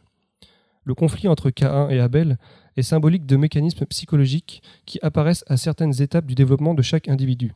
Conflit entre aînés et cadets pour la possession sans partage de l'amour parental. C'est la question du double, le rapport avec l'autre ou l'autre soi-même, Abel et Caïn, qui est mis en relief. Et pour tout ça, Freud a une réponse. Il définit le double comme un état d'indistinction originaire où le moi, K1, ne s'est pas encore délimité de façon tranchée du monde extérieur et de l'autre, Abel. Nous sommes avec ce passage à l'acte dans cette alternative duel du lui ou moi, dans la confusion de soi et de l'autre, cette confusion entre l'image négative qu'Abel incarne et le négatif que Cain porte en lui. C'est un peu chaud la partie Freud là. Faut, faut s'accrocher quand en même. même hein. temps, tout par delà, toutes ces histoires par delà, donc je suis obligé de le citer. Et mais j'avoue, euh, forcément, c'est pas, c'est un peu compliqué à comprendre, mais en fait, tout est résumé en, en une phrase qui dit que atteindre ce négatif en l'autre, Abel, en le tuant, c'est éteindre le négatif en soi. Dans le fratricide, Cain, à travers l'autre, Abel frappe sa propre image. Il frappe un double narcissique. On dirait du Mylène Farmer, c'est beau. Il faudra mettre une petite musique, mais pas à la bouche cette fois-ci. Alors, on- avec tout ça, on pourrait penser que je fais un peu du hors-piste et que je m'éloigne du sujet de base. Mais à l'inverse, je pense que tout est lié et que le fait de remplacer un frère par un meilleur ami ou un proche parent ne change, à mon sens, pas grand-chose au processus d'introspection que l'on s'inflige lorsqu'on l'on s'attache à un personnage. C'est humain. On a besoin d'un double ou d'un rival pour se forger une attitude, un caractère ou une vision de soi-même. C'est pour toutes ces choses que combattre un ennemi qui est intimement lié au héros nous touche plus. Ce n'est pas qu'un combat physique, c'est un combat spirituel, éthique. C'est un combat contre soi-même et par définition c'est forcément le plus dur à gagner, donc le plus épique. C'est un peu comme toi et moi. Non, parce que moi je gagne à tous les coups. Mais vous êtes, vous avez pas un degré de séparation. euh, Euh, en- je suis d'accord, il n'est pas assez élevé le degré de que dans séparation. le podcast numéro 3, on découvrira que Qu'en fait, c'est vous étiez frère, des ou- frères jumeaux, mais pas Mais de la même année. âge. Ouais, c'est compliqué. hein. Donc ça veut dire que, ouais, en fait, plus on est, plus le héros est proche du méchant, plus le méchant est proche du héros, plus le combat euh, du héros est en fait un combat interne. En gros, c'est ça. C'est ce que tu, c'est ce que tu nous Alors expliqué. ça c'est euh, c'est ce que- c'est ce que c'est une, thé- une théorie entre autres. Moi j'en ai une autre. Ça peut être euh, et euh, c'est celle que, que que ce dont je réfléchissais en prenant ma douche, c'est que peut-être que tout ça c'est peut-être beaucoup plus simple. Donc l'autre hypothèse c'est que dans la mesure où ça fait toujours appel à, ce- à ces mêmes arcs narratifs, c'est peut-être juste pure coïncidence. Ou alors encore une autre, c'est que c'est euh, ce qu'on appelle le principe de parcimonie, c'est qu'on va au plus simple, tout, simple, tout simplement. Pourquoi chercher un héros très loin alors qu'on peut en prendre juste à côté? Le fameux rasoir de Cam qui fait plaisir à Karim. ouais, mais C'est même, une théorie. en, Je dis pas en- qu'elles sont en- en même temps, vous avez Je pense que quelque chose de récurrent, c'est pas il y a toujours un schéma quelque part et euh, si ça arrive, euh, c'est pas juste de la coïncidence, c'est que ça marche. Si ça marche, c'est que ça fait c'est que ça fait résonner dans le public quelque chose, ça fait résonner quelque chose en nous. Et si ça fait résonner quelque chose en nous, c'est que c'est peut-être euh, quelque chose d'universel et qu'on en revient à, à, mon, à, mon, à mon défunt pote euh, Campbell. C'est Mais, ça. euh, alors, ça- ou c'est peut-être qu'on a, dans notre quotidien, on a besoin de se considérer comme un héros et, et- et notre super vilain, bah, il est forcément proche de nous. Peut-être, peut-être que moi, mon émésif, c'est Moufette. droite, voilà. Mais qui est le méchant Qui pourrait qui expliquer le- cette odeur très forte qu'elle dégage, pour peut-être pour que je parte d'i- d'ici. Et c'est vrai que ça peut être utilisé finalement comme une facilité scénaristique pour un peu plus définir son héros ou enfin donner plus d'empathie envers son héros.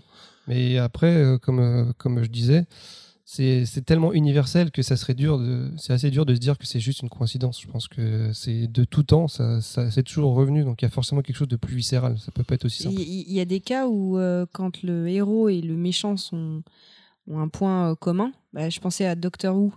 Donc la série Doctor Who, son plus grand On est ennemi. bien d'accord que tu veux la citer à chaque podcast cette série, parce que c'est assez. Non, c'est parce qu'en fait là, ça s'y prête, ça s'y prête Oui, bien. on n'a pas cité Buffy encore. Et ça s'y prête bien, c'est que c'est c'est surtout dans la dans la dernière saison qu'on voit un on voit euh, Doctor Who et son Némésis qui est le Master. C'est les deux derniers. C'est censé être les deux derniers euh, Time Lords. Et, euh, et en fait, euh, Doctor Who essaye de le sauver parce que euh, parce qu'il a l'impression, qu'il- je sais pas si c'est qu'il a l'impression qu'il se sauve lui-même, mais euh, sinon il est vraiment tout seul en fait. C'est comme si, c'est- si, on- si vous étiez euh, toi et Moufette les deux derniers humains sur Terre. Hors de question. C'est Même pas, c'est impensable. Et, et- et non, mais du coup, c'est ce, ce, ce rapprochement-là qui fait que aussi, il y a des moments où il pourrait tuer le master et mettre fin finalement à ce grand méchant. Et il le fait pas parce qu'il veut le sauver.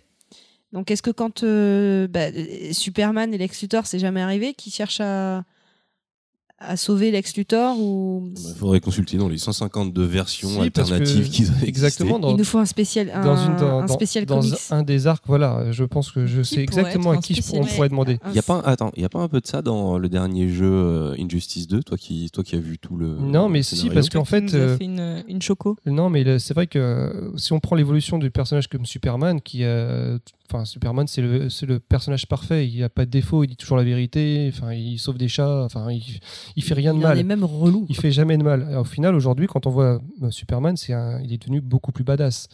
Il a des sentiments beaucoup plus ambivalents. Enfin, c'est quelque chose, il est même très violent depuis. euh, Dans le dernier film, son degré de séparation avec Lex, il est. il est Attention, je parle, je parle pas que du dernier film. On, je parle on peut parler des- du fait qu'il a dans un des films, il a laissé mourir son père pour une raison débile qui n'a aucun sens ou Ah pas? ouais, je suis d'accord parce que ce foutu chien. En plus, il avait le temps. Il avait Il largement le avait temps. le temps, c'est Superman, il avait le temps de sauver Mais son là- père et l'autre fait non, je vais me débrouiller tout seul. On va, on va- non, non, laisse-moi mourir. C'est pire que ça. Non, mais là, c'est, on parle de- des arcs narratifs, mais dans un, dans un des arcs narratifs, le héros c'est Lex Luthor.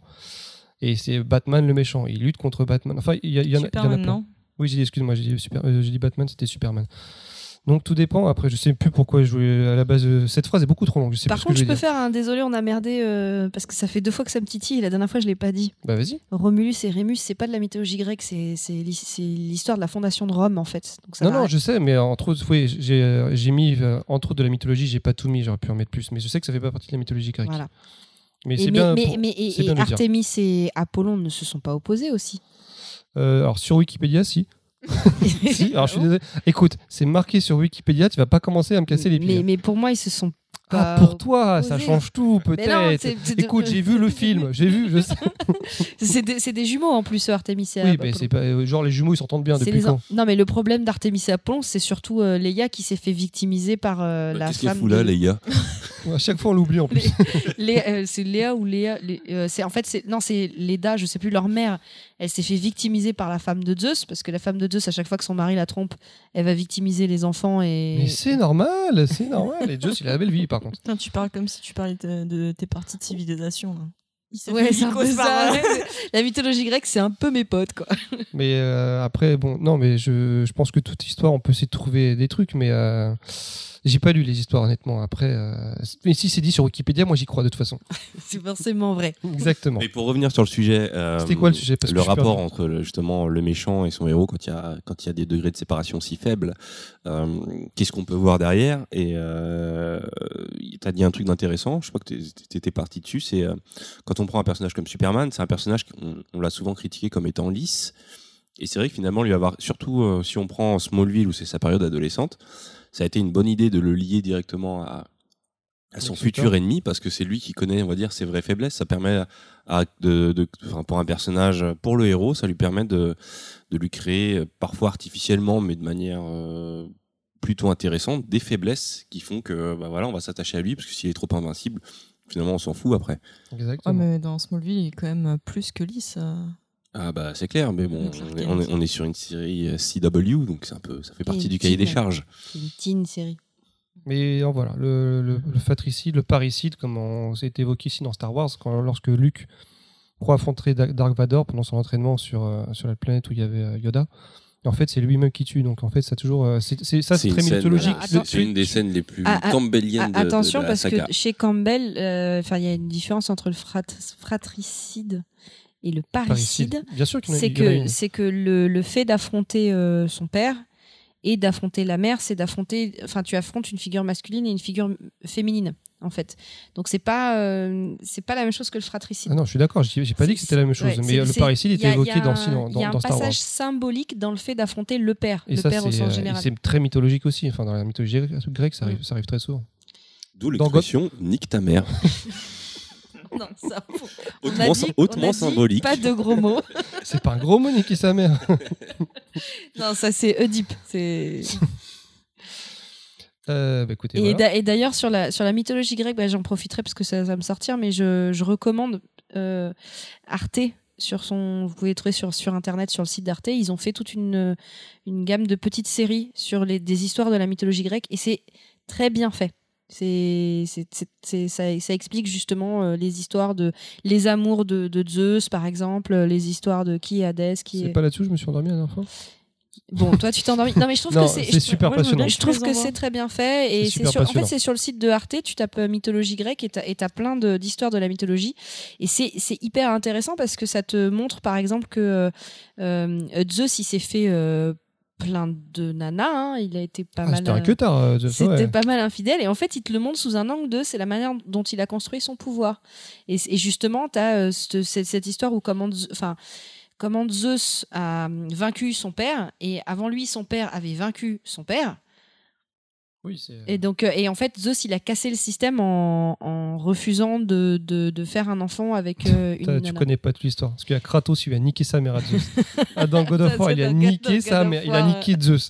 Donc la euh, mythologie grecque, euh, la pré-pop culture que que- qu'on recommande. Bah, c'est la, la mythologie grecque, c'est beaucoup utilisé dans la pop culture. Mais il y a des histoires, c'est fascinant. Par exemple, tu prends euh, Ouranos et Gaïa. Donc le, la- au Le dé- père de. alors au début, il y avait Gaïa, la Terre. Mhm. Gaïa était toute seule.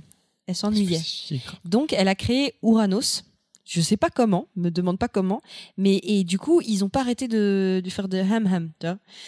Ils étaient que deux. Ils étaient- qu'ils oui, d'autre Mais alors, ce qui est intéressant, et c'est ce que je savais pas, parce qu'il le raconte dedans, c'est que Gaïa et Uranus, en fait, étaient tout le temps collés l'un sur l'autre, et que les enfants qu'ils avaient étaient coincés entre euh, Gaïa et Uranus. Ils étouffaient. Ça, c'est les morpions en fait. Et non, c'était des titans quand même. Et du coup, euh, comme euh, comme ils étaient coincés, à un moment donné, ils en pouvaient plus. Uranus voulait pas se décoller. Et ben Gaïa, elle a dit à un de ses fils, qui était justement Chronos, de faire quelque chose. Et qu'est-ce qu'il a fait? Il a pris une fossile, alors euh, cacher les enfants. Euh, et au moment où Uranus il faisait ses petites affaires avec Gaïa, eh ben il elle lui, lui a coupé le sexe et il y a du sperme qui a giclé partout. Uranus s'est séparé dans un cri de douleur de Gaïa, et d'ailleurs ce sperme est tombé dans la mer, ce qui a fait Aphrodite. Voilà, c'était la minute mythologie. Je voudrais bien voir à quoi ça ressemble parce que Gaïa c'est la terre, euh, donc Uranus c'est censé être bon, le vent. Mais, euh, non, c'est le ciel, c'est le pas ciel, le vent. pardon. Donc il je vois pas comment Et ciel, représenter. il une- une- séparé Je vois de- pas comment représenter un pénis de vent. Mais il dans serait- la non, terre. mais c'est un pénis géant en fait. Si, euh, C'est ça, ils doivent en foutre partout. On Mais va, créer, on va créer un nouveau genre, c'est le podcast du porno, euh, mythologique. Porno. Et il se prend la gonzesse. C'est même du porno cosmologique là. Je vois pas l'image, c'est dommage. Alors, euh, tout ça pour dire, euh, bah, c'était très bien tout ce que tu nous as dit, monsieur. Bah, ça permet de débattre, mais c'est vrai qu'on se rend Bravo, compte que bah, tout ce toutes les histoires qu'on même qu'on voit et qu'on lit euh, encore aujourd'hui, bah, on les a déjà lues avant en fait. Et bah ouais, c'est tout n'est tout n'est qu'éternel recommen- recommencement. Il n'y a pas de création pure. Rien ne se perd, rien ne se crée, tout ça. transforme. Transforme. Alors, euh, maintenant c'est au tour de qui? Je crois que c'est à mon tour. Tu veux un effectivement. jingle? Euh, C'est parti. Disrupteur culturel, jingle. Dis- quoi? Dis- Disrupteur culturel, vas-y. Le dit, le dit quoi? Le dis quoi? disrupteur. Le Culturel. Le Dis quoi? Disrupteur. Dis quoi? Dis quoi? Culturel. Explique-nous, Qu'est-ce que c'est. Qu'est-ce qu'il dit? On dirait la chanson de Il Passepartout. dit des choses. C'est passe-partout Ah bah oui, c'est ça que j'avais dans, dans la tête. du fort boyard. Voilà Donc, Ça vole très haut la culture chez nous. hein. le disrupteur culturel, euh, qu'est-ce que c'est que donc? Euh, Alors d'abord, il faut se poser la question qu'est-ce qu'une disruption? Est-ce que quelqu'un peut Bah, peut c'est quand on éteint la lumière, t'appuies sur le disrupteur, c'est tout. c'est simple. C'est- euh, un, un événement, une arrivée technologique qui fait un, qui, qui crée un, une rupture en Ouais, fait ça. dans un développement naturel parce que justement c'est trop fort par exemple. Quoi, ne me regarde pas comme ça. Qu'est-ce que tu, tu dis T'as tu- copié. J'ai pas copié, j'ai étudié, monsieur. Sur qui C'est pas sur toi, ça c'est sûr. Eh bien, merci Punky, parce que c'est tout à fait tout ce que tu as dit. Ouais, c'est ça, c'est un changement de paradigme. Et un paradigme, Qu'est-ce que que c'est donc Euh, Non. Bon, en gros, ouais, une disruption, c'est euh, quelque chose qui euh, arrive et qui provoque un changement total de toute. euh, un- un- bon, qui provoque un changement total. Euh, dans le cas de la culture, euh, on peut se poser les questions sur euh, nos futures disruptions. Qu'est-ce qui va se passer? On est, on est au foisonnement, on a une époque où on a les réseaux sociaux, on a des, on a des chaînes comme Netflix qui bouleversent euh, la distribution, la production. Euh, et je me suis dit, bon, Et bah, qui je vais. a augmenté de 2 euros. Ça a augmenté de 2 euros, Ça a Netflix augmenté de 2 balles, ouais. Je Ouais. l'ai pas vu, ils Mais tout prévenu. augmente hein, entre le Ouais, PS. Eh et ben, heureusement que je paye pas. Eh ben. Bon, alors, qu'est-ce que je disais? Oui, donc disruption. Bah, je me suis dit, bah, je vais me projeter un peu. euh, Je vais essayer d'anticiper les futures disruptions et vous allez me dire si c'est plausible ou pas plausible. Alors pour euh, pour cette première disruption, imaginez-vous en, en 2049, tiens, comme par hasard. Euh, bah voilà, je suis en 2049, j'ai eu ma journée de taf au, de, de, de, de- une, une journée bah, à chier. Euh, parce que j'ai un Donc rien n'a changé en 30 ans pour toi. Voilà, ouais, ok, ouais, c'est ouais. cool. Oui, non, le, le, le- le- la vie sans travail, non, ça n'a pas marché. Hamon, euh, ce qu'il a lancé, bah, salaire universel, tout ça, non, on est obligé de travailler. Mais alors on fait, on travaille, mais pour de faux, juste pour nous occuper, parce que, bah, évidemment, les machines et les intelligences artificielles s'occupent de tout. Mais pour nous donner, pour nous donner l'illusion qu'on sert à quelque chose, on continue de travailler. Et donc, à la fin de cette journée de travail, euh, monsieur, euh, monsieur Xavier euh, Gribevoix, je sais pas d'où ça sort ce nom, mais rentre chez lui. Et, euh, ah, putain, il repense à sa journée, il repense à, à, à son chef de son chef de secteur. Alors, je sais pas ce qu'il fait comme taf, mais il a un chef de secteur. Il lui a cassé les les, les, les- Les pieds. les pieds du futur. journée, ouais. Il lui a cassé les pieds toute la journée, mais vraiment toute la journée. Et on a marre, il dit bon bah je vais me détendre, je vais me mettre Netflix. Donc euh, il projette son écran sur son sur son mur parce que voilà, c'est comme ça que ça marche maintenant. Oui, mais On est en réalité de augmentée. réalité, euh, Non, il a, il y a non non non, c'est directement dans l'œil. Ça a euh, pas marché. lui. c'est, Directement euh, sur ses lunettes ou ah, dans c'est implanté dans Alors en, en 2020, euh, c'était les, les lunettes, c'est très répandu, mais euh, finalement les gens ont adopté l'implant, l'implant optique. Donc maintenant tout est directement dans l'œil. Donc il projette son écran sur son mur, il se met Netflix. Et là Netflix, il lui demande de se mettre en mode sur mesure. Donc euh, Netflix sur mesure. Euh, J'ai envie de me regarder un buddy movie comme dans les années 90, euh, je crois l'arme fatale et tout. Mais ah, j'ai envie que ce soit réalisé comme si c'était Cameron à la caméra. Et euh, bah, pour le casting, tu mets le, le seuil diversité à 60%. Euh, ah, pour la- l'héroïne, je verrais bien euh, ma Grosse, petite voisine grosse. là. Hop, Je et là, des gros seins. il va chercher dans sa petite base de données avec des gestes et tout. euh, il trouve la photo de sa petite voisine, il l'envoie euh, sur Netflix, qui va modéliser un personnage. Et là, il repense à son patron et il se dit Ah, d'accord. Bon, en héros, bien sûr, tu me mets moi. Mais pour le méchant, euh, je t'envoie la photo et je veux qu'il meure salement dans le film. Pour le, reste, euh, bah écoute, tu fais comme tu veux. euh, je mets, euh, je règle twist sur euh, 20% parce que ça va, j'ai pas besoin de twist. Là, j'ai juste envie de me détendre et pas trop réfléchir. Il lance sa série.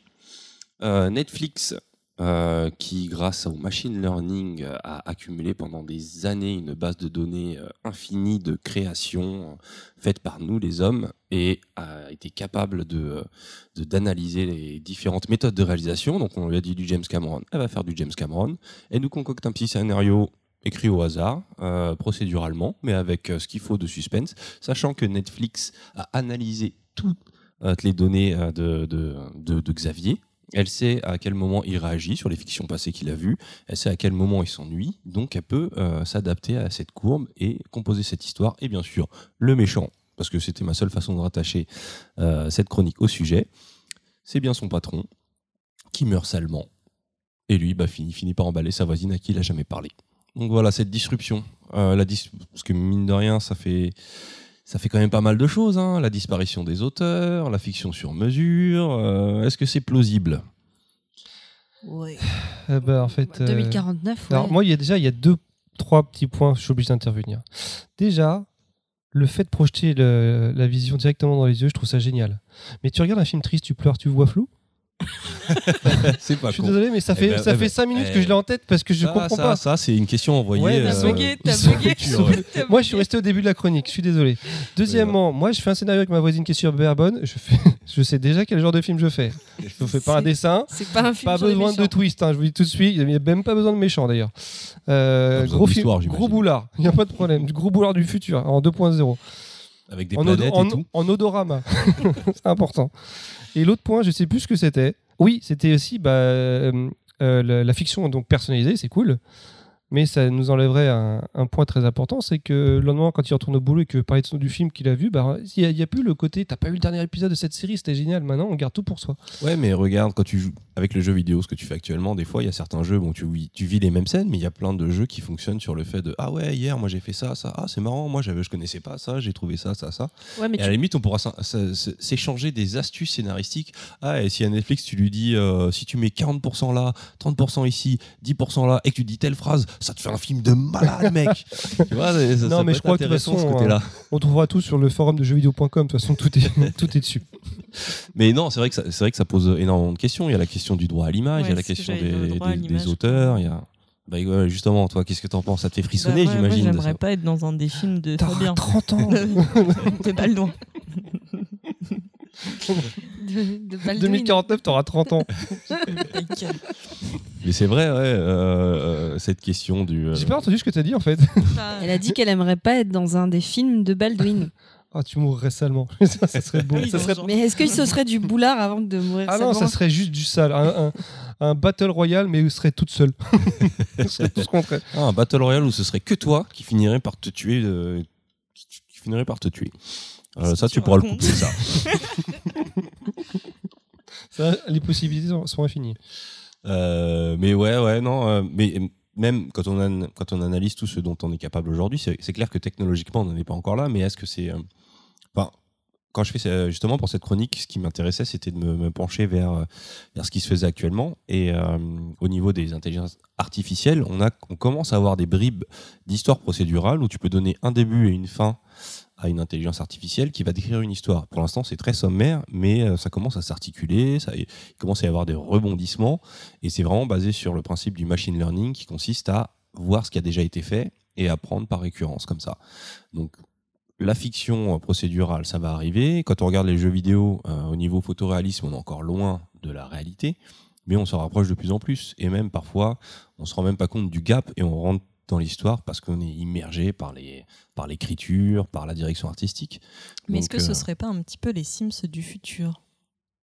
Eh ben ouais, en fait. Parce que les Sims, tu peux, tu peux faire euh, ton patron en mettant les mêmes euh, traits. euh, Tu peux l'électrocuter en plus voilà, après. tu- Oui, et t'en fais ce que tu veux en fait. euh, ouais, T'en c'est fais un peu comme les fantôme, Sims, mais, euh, tu le fais. Eh ben, en fait, c'est déjà là, ouais. C'est vrai que les Sims, quand je réfléchis. C'est Naïm qui a passé des nuits Non, non, mais c'est vrai que les Sims, quand on y réfléchit, c'est ça, c'est de la fiction interactive où finalement on, se choisit, c'est super méchant. euh, bah, ah bah tiens, j'aime pas, on, on modélise. euh, bah, je pense que tu avais des anecdotes punky là-dessus sur, Ah, sur, euh, la- sur- alors, sur ta oui. vie alternative Alors, sur les euh, Sims.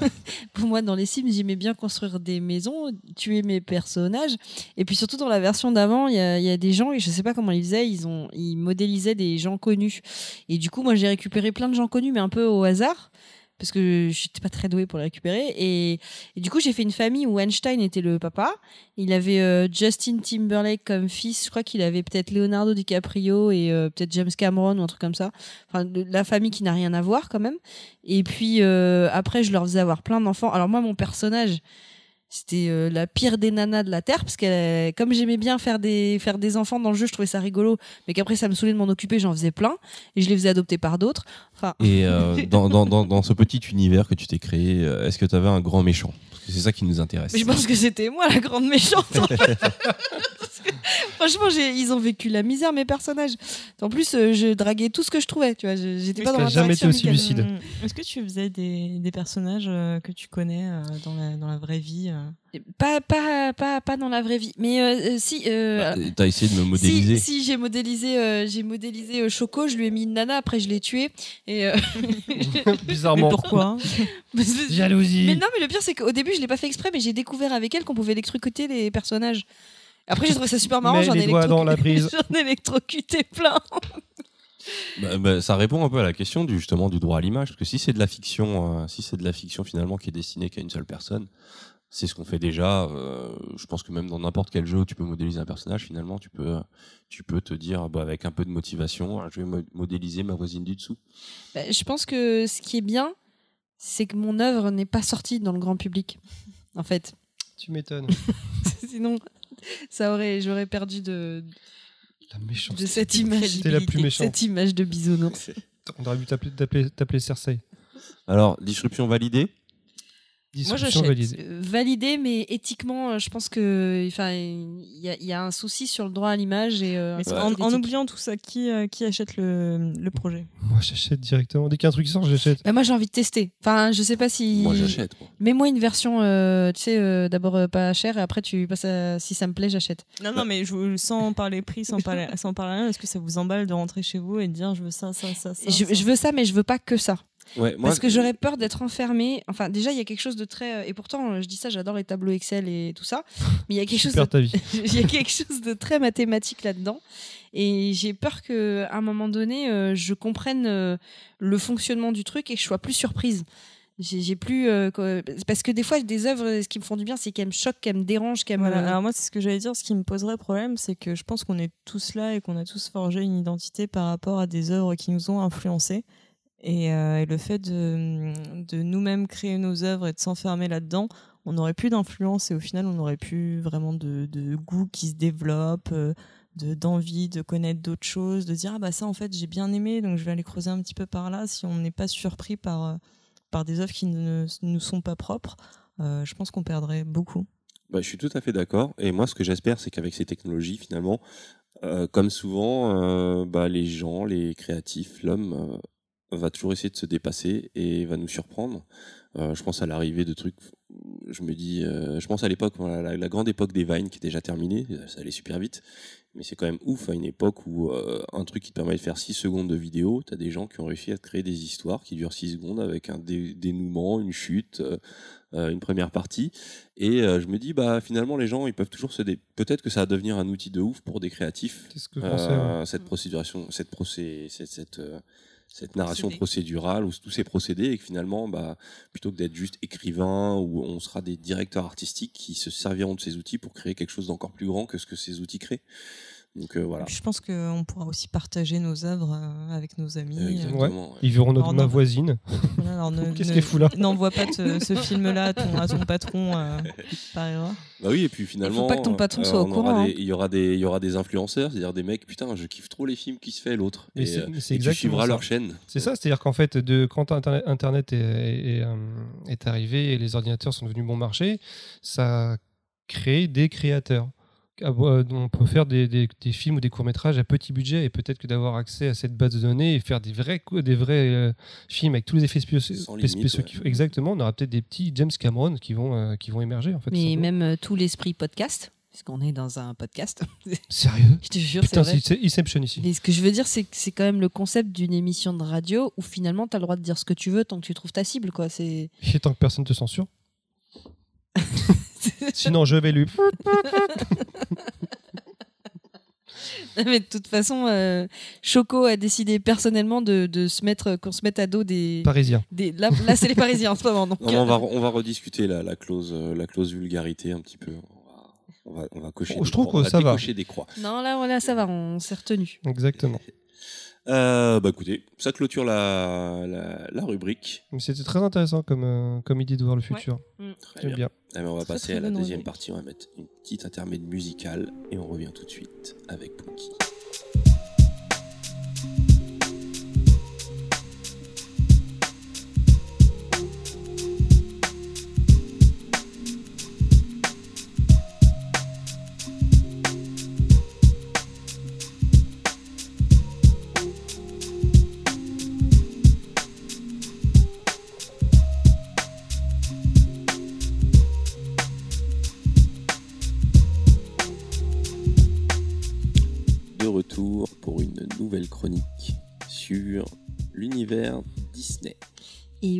C'est la minute bisounours. Il y a vraiment une ambiance de ouf ici.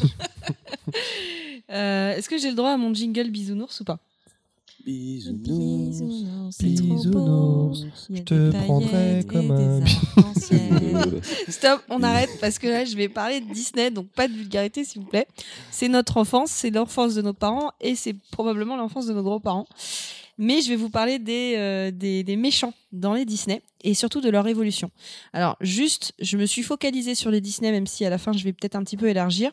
Pourquoi? Parce que euh, si je prends différents studios, c'est pas les mêmes philosophies, c'est pas les mêmes évolutions et donc c'est plus intéressant de se focaliser sur un et Disney, pour moi, a la plus longue histoire dans les dessins animés. Donc, euh, je vais commencer tout de suite. Alors, comme vous avez déjà certaines réponses aux questions que j'avais déjà posées, je vais voir si vous avez bien suivi la dernière fois. Et je vais commencer en disant, bon, vous vous souvenez quel est le premier dessin animé? Blanche-Neige. exactement Et je vous demande la date de Alors, je sortie. préciserai dessin animé, enfin long métrage. Long métrage, dessin animé long métrage. C'était un mercredi. C'était 1936. Waouh, mais il y a une- il y a une 30, variante. 37. Presque 37, euh, 38. 38, c'est Moufette qui gagne, je suis Elle a désolée. rien gagné du tout. euh, oh, attends. Alors pourquoi je commence par euh, pourquoi je commence par Blanche Neige Bon déjà parce que c'est le premier, mais parce que ça pose un peu la base de ce que j'appellerais le méchant classique. En tout cas, il y a deux méchants classiques dans, dans Blanche-Neige et les Sept Nains qu'on va retrouver ensuite pendant quelques années. C'est euh, le, le méchant classique qui finalement, on connaît pas très bien sa personnalité. Il est juste là pour être en opposition à la gentille et la gentille, c'est un peu une Marissou. Euh, donc, euh, en fait, c'est vraiment euh, la méchante sorcière qui est euh, jalouse de la beauté de Blanche-Neige qui est pure. J'espère que j'ai pas raconté Blanche-Neige parce que vu euh, Non, mais là, t'as trop spoilé. Non, euh, Blanche-Neige, je crois qu'on peut spoiler. sans 1938, warning. on peut, on peut spoiler, mais en gros, la, la, la, la méchante reine, elle est jalouse de la beauté de, de Blanche-Neige et elle va demander euh, à ce qu'elle soit tuée. Et en fait, euh, on n'en sait pas plus sur ses motivations, juste qu'elle est jalouse et c'est juste la force qui s'oppose à Blanche-Neige et qui représente un obstacle. Donc c'est pour ça que je parle de méchant classique, parce que finalement, le méchant, c'est le méchant de conte de fées et il est méchant pour représenter, pour symboliser quelque chose et pas plus. Et sinon, ce qu'on peut trouver, c'est le méchant repenti. C'est-à-dire que dans Blanche-Neige, vous avez aussi le chasseur. Donc, dans Blanche-Neige, en fait, euh, la reine, elle demande à un chasseur d'amener Blanche-Neige dans la forêt, de la tuer et de lui ramener son cœur, ce qui est quand même un peu, un peu, un peu dégueulasse quand même. Et en fait, euh, bah, le chasseur, ému par la beauté de Blanche-Neige, eh ben, il la tue pas et à la place, il tue une biche. Ce qui, ce qui fait, C'était la maman de Bambi. je ça pense, et si ça se trouve, c'est lié à Bambi en fait. ça tout ferait un très bon scénar de boulard. Moi, je dis ça comme ça, mais je pense qu'on peut faire un très bon boulard avec ça. Parce que le chasseur, à un moment donné, il prend. euh, c'est juste horrible. Mais en tout cas, voilà, c'est ces deux personnages qu'on va retrouver. euh, C'est-à-dire que le méchant, soit il est repenti, soit c'est juste une force d'opposition et on n'en sait pas plus. Et là, je descends avec Pinocchio, Dumbo, bah justement Bambi, Cendrillon, je vous le fais dans l'ordre chronologique. Peter Pan, euh, La Belle et le Clochard, La Belle au Bois dormant, avec Maléfique, euh, qui, je rappelle, Maléfique, l'époque du dessin animé, est juste une méchante sorcière et elle est juste méchante parce qu'elle n'a pas été invitée. Et c'est en fait elle représente juste un obstacle. Donc c'est ce que je parle c'est ce que j'appelle le méchant classique. Finalement il n'a pas tant de personnalité que ça. Finalement, euh, si on reprenait notre, notre, notre échelle scientifique sur tableau Excel de la première partie, c'est des méchants qui rentrent dans la première catégorie, qui représentent juste un concept, la méchanceté. C'est un petit peu ça. Et donc euh, ça, on va s'en taper pendant quelques années, parce que là, on était en 38, euh, La Belle au Bois dormant en 1959, Les 101 Dalmatiens, Cruella d'enfer. Ah, là, on commence à avoir un personnage un peu plus charismatique, mais bon, on est toujours en 1961.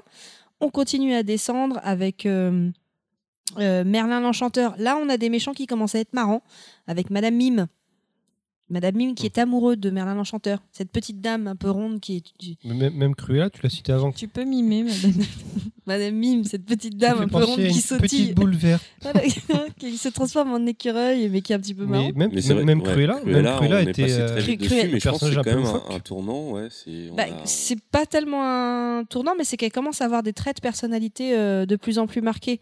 Mais pourquoi je passe un petit peu euh, euh, toutes ces années C'est parce que à chaque fois que j'ai demandé autour de moi, et je l'ai fait aujourd'hui, notamment, je fais une dédicace à quelqu'un qui se fait appeler Iron Man à mon boulot, s'il nous écoute. C'est pas son vrai nom, bien C'est pas son vrai nom, mais il se fait appeler Iron Man et, s'appelle Tony Stark en vrai. Je lui ai demandé, je leur ai demandé c'est quoi le, le méchant emblématique pour eux chez Disney et j'ai toujours le même personnage qui ressort. Bizarrement, euh, à vous de nous confirmer sur les réseaux, mais c'est Jafar. Jafar, il a euh, marqué euh, des générations et Jafar, il arrive quand même en 93 avec Aladdin. Et c'est là qu'on a un premier méchant qui est charismatique, qui a même un, un, un- comment on appelle ça, un, sidekick, couteau, ouais. ouais, qui est euh, Iago, c'est ça? C'est ça, le perroquet. voilà, et, euh, et juste à côté d'Aladin en 94, on a le roi lion. Et pareil, dans le personnage de Scar, on a un- un- ce même type de méchants qui sont très charismatiques, mais bon, qui sont toujours motivés par euh, le pouvoir, en fait. Donc, euh, mais en tout cas, ce qui est intéressant, c'est que on passe du méchant classique au méchant ce que j'appellerais charismatique. Il a plus de personnalité, il a la classe, et donc il, il a peut-être plus d'impact. En tout cas, il a, il a marqué euh, les mémoires de ceux qui, ceux qui m'en ont parlé. Et puis je continue, j'arrive en 97, j'ai sauté Pocahontas et le bossu de Notre-Dame. Mmh, bien, ouais. Bon Mmh. goût, t'as bon goût. des méchants plutôt classiques ou, ou on restait dans cette Alors phase euh, Pocahontas, le gouverneur Radcliffe, il est plus... euh, il est, il est plus marrant en fait, il est humoristique. Ouais, euh, et puis euh, le bossu de Notre-Dame, c'est Claude Frollo, le prêtre, et je m'en souviens pas très bien du bossu. C'est pas un dessin animé qui m'a le plus Bah, il marqué. me fait penser aux méchants des premiers. Il y a un côté très. Bah, je suis prête, mais je suis quand même très méchant, même si. Je suis méchant. Alors, avant, avant que t'attaques, c'est mal. si je devais résumer, donc on a une première phase avec des méchants, les, les grands méchants, les face aux gentils qui sont hyper purs. Ensuite, on a des méchants marrants, mais sans plus. Voilà.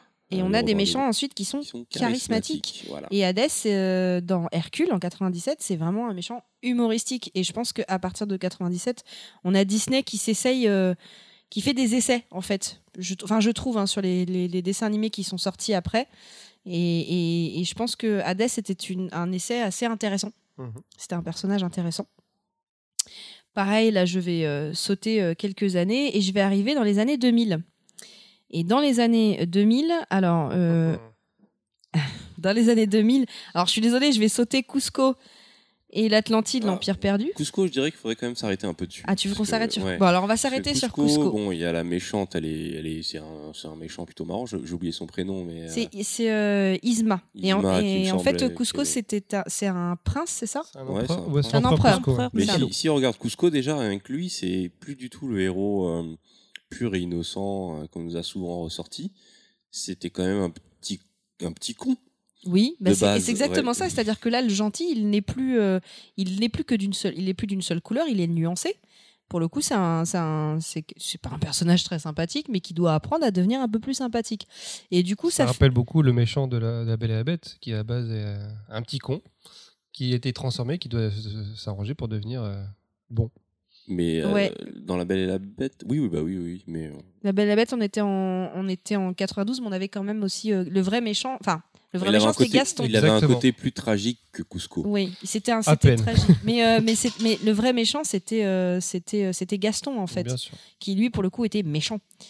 Gaston était pas sympa. Parce y avait le Et euh, voilà, bon là je suis obligée d'arriver en 2002 et je fais une énorme pause parce que pour moi c'est mon dessin animé préféré, mon personnage préféré. Euh, c'est euh, Li- Lilo et Stitch, c'est ça Lilo et Stitch. Et pourquoi Et en plus je m'en suis rendu compte en, en faisant euh, euh, ces méchants par ordre chronologique, c'est que euh, bah, pour la première fois on arrive à un personnage Stitch qui est censé être un méchant. Il a été créé par un scientifique euh, fou qui est censé représenter le vrai méchant, mais pour le coup, il fait peur à personne, euh, pour tout détruire. C'est censé être un, personnage méchant, mais il se retrouve sur une île où son, potentiel de destruction est quand même pas mal réduit. En plus, euh, il, mesure trois pommes, hein, il est vraiment pas très très grand, et il est avec une petite fille qui est adorable. Et donc, il va devoir passer de méchant et à gentil, redéfinir son rôle. Et donc, euh, alors que lui, il se prenait pour Godzilla à la base. Parce que je sais pas si vous vous souvenez, il, met des maquettes, il fait des maquettes de villes et il marche dedans en faisant Ah il casse tout. Il se prenait pour Godzilla, mais aussi pour Elvis. oui. Mais je pense que non, c'est sa découverte avec. Elvis qui l'a fait changer de côté. Le rock and roll A changé sa vie. a changé la vie de Stitch. Donc, après là, je pense qu'on marque un, tournant où les rôles commencent à s'inverser entre les méchants et les gentils.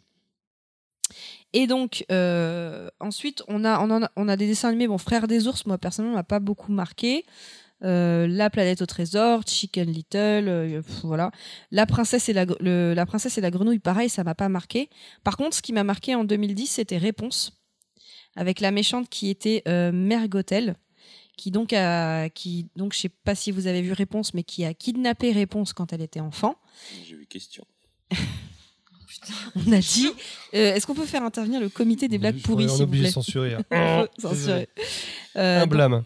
la, mè- la mère, la mère Gothel.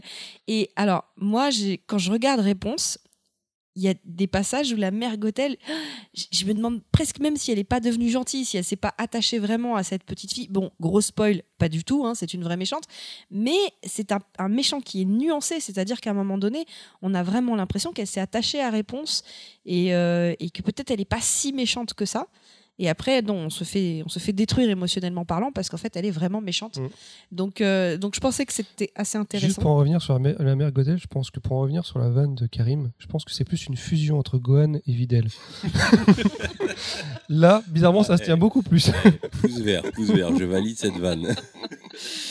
C'est une vanne avec référence. Euh, voilà. Et là, je vais arriver à quelque chose dont je ne, je ne vous avais pas parlé la dernière fois parce que je l'avais sauté. Et ça va vous intéresser parce que je vais faire, je vais faire appel à vos connaissances en jeux vidéo pour ceux qui l'ont vu. Est-ce que vous vous souvenez, en 2012, on a les mondes de Ralph qui arrivent. Donc en anglais, Wreck-It Ralph. Et en fait, Ralph, c'est aussi un héros qui est un méchant, mais qui va nous, nous, nous dépeindre une scène que j'ai- adorée. C'est les méchants qui se retrouvent entre eux et qui discutent de comment c'est dur d'être un méchant. et C'est détesté par tout le et monde. détesté par tout le monde. Et c'est des méchants de jeux vidéo, des méchants qui sont extrêmement connus dans le monde des jeux vidéo. Donc, alors les spécialistes de jeux vidéo, est-ce que je vous me vous souvenez rappelle de deux. Je sais qu'il y a Robotnik de Il Sonic. y a Dr Bison. Il y a... Ah oui, exact, expliquez-nous un petit peu à chaque fois. De... Dr Bison. C'est Dr Bison? Non, Non, euh, c'est Bison. Ouais, c'est Bison. C'est Monsieur Bison. Monsieur Bison, c'est le, le dernier boss de Street Fighter. De Street. Fighter 2, pardon. Il y a Zangief, qui est aussi un C'est personnage, un, un catcheur euh, russe de Street Fighter. Euh, donc de- le docteur Robotnik qui est le méchant de Sonic et sinon C'est euh, pas Bowser Dr. Eggman? Ah en anglais Eggman ouais, ouais, c'est ça. ouais. et, euh, et Bowser de donc le Némésis de Mario Et vous avez oublié les, les petits fantômes de Pac-Man. Oui, euh, Ah, ouais, mais exact, ça qu'on en a ouais. oublié plein en fait. Ouais. mais c'est des méchants super bien caractérisés les fantômes de Pac-Man Ouais, mais c'est c'est des grands classiques. C'est dans les c'est parce que ils sont Comment- shakespeariens moi je dirais comme, comme on n'a pas trop abordé le- les méchants dans les jeux vidéo, bah en fait voilà, c'était un- c'était aussi leur manière de leur Rendre hommage. de leur rendre un petit peu hommage à. Ah, après c'est c'est pas les meilleurs enfin c'est- on va dire que c'est les plus emblématiques d'une Ah, c'est les- certaine c'est les, époque c'est les plus connus. C'est les ouais les plus connus mais vraiment du jeu vidéo à l'époque où c'était vraiment jeu vidéo enfin années 90 finalement toutes les mascottes qu'il y a dans ce jeu là c'est ça représente un peu le jeu de l'arcade le jeu sur console génération Mega Drive Super Nintendo parce que on n'a pas trop eu le temps d'en parler mais euh, il y a eu quand même de très bons méchants dernièrement dans le jeu vidéo mais on reviendra sur le jeu vidéo plus tard dans d'autres podcasts Sujet On aura des trucs à dire. 49. Sujet podcast 49. Et donc, euh, donc là, en fait, on s'intéresse même. Enfin, je trouve qu'avec euh, euh, on, s- on- on s'intéresse à la psychologie du méchant. Donc, ça veut dire que le méchant, il est devenu plus complexe et finalement plus humain, à tel point qu'en 2013, je pense que c'est le dessin animé qui a ruiné la vie de beaucoup de parents. La- C'est ça, la Reine des Neiges. Et dans la Reine des Neiges, je suis désolée de dire qu'il n'y a pas vraiment de méchant. Finalement, le, le- Mais parce qu'on se pose. Parce si que mais ils sont inintéressants bah, ils sont inintéressants. Ils sont secondaires, alors ils sont oui, secondaires, en fait, c'est vraiment secondaire. Hans. Bah, Il y a le prince Hans, mais finalement, si tu veux, quand tu parles des méchants classiques, les méchants classiques sont un enjeu dans l'histoire. Mais parce que parce que le, Alors que là, ce n'est l'enjeu de ce- l'enjeu de ce film-là, c'est l'identité. Et c'est c'est plus euh, c'est plus le méchant, c'est euh, c'est l'héroïne euh, Elsa face à elle-même et en fait à- qui qui face à son identité, sa vraie identité, son homosexualité. Il fallait qu'elle le place. Et justement, bizarre, bah, je te voyais venir bizarrement ju- juste, justement, ça me permet de sauter euh, habilement sur euh, Olaf. la Avec carotte. sur- en en, carotte. en 2016, l'année dernière, avec la sortie de, de, de, de Zootopie, parce que euh, les enjeux du, des méchants de Disney ouais. voilà, ne sont plus l'enjeu de, l'histoire n'est plus le méchant en tant qu'obstacle. Donc, le méchant, il est plus complexe, il est plus nuancé, il est plus intéressant. Mais dans Zootopie, c'est, les enjeux, c'est l'identité, par exemple. Et, c'est ça qui est intéressant dans l'évolution de Disney. Et donc, là où je voulais élargir vers d'autres studios, c'est que je pense que cette évolution de philosophie n'est pas qu'une question de société, mais c'est aussi lié à- au rapprochement avec Pixar. Parce que Pixar, leurs dessins animés des Toy Story, ce sont pas des les, les méchants ne sont pas les, les enjeux de, de, de, de l'arc narratif.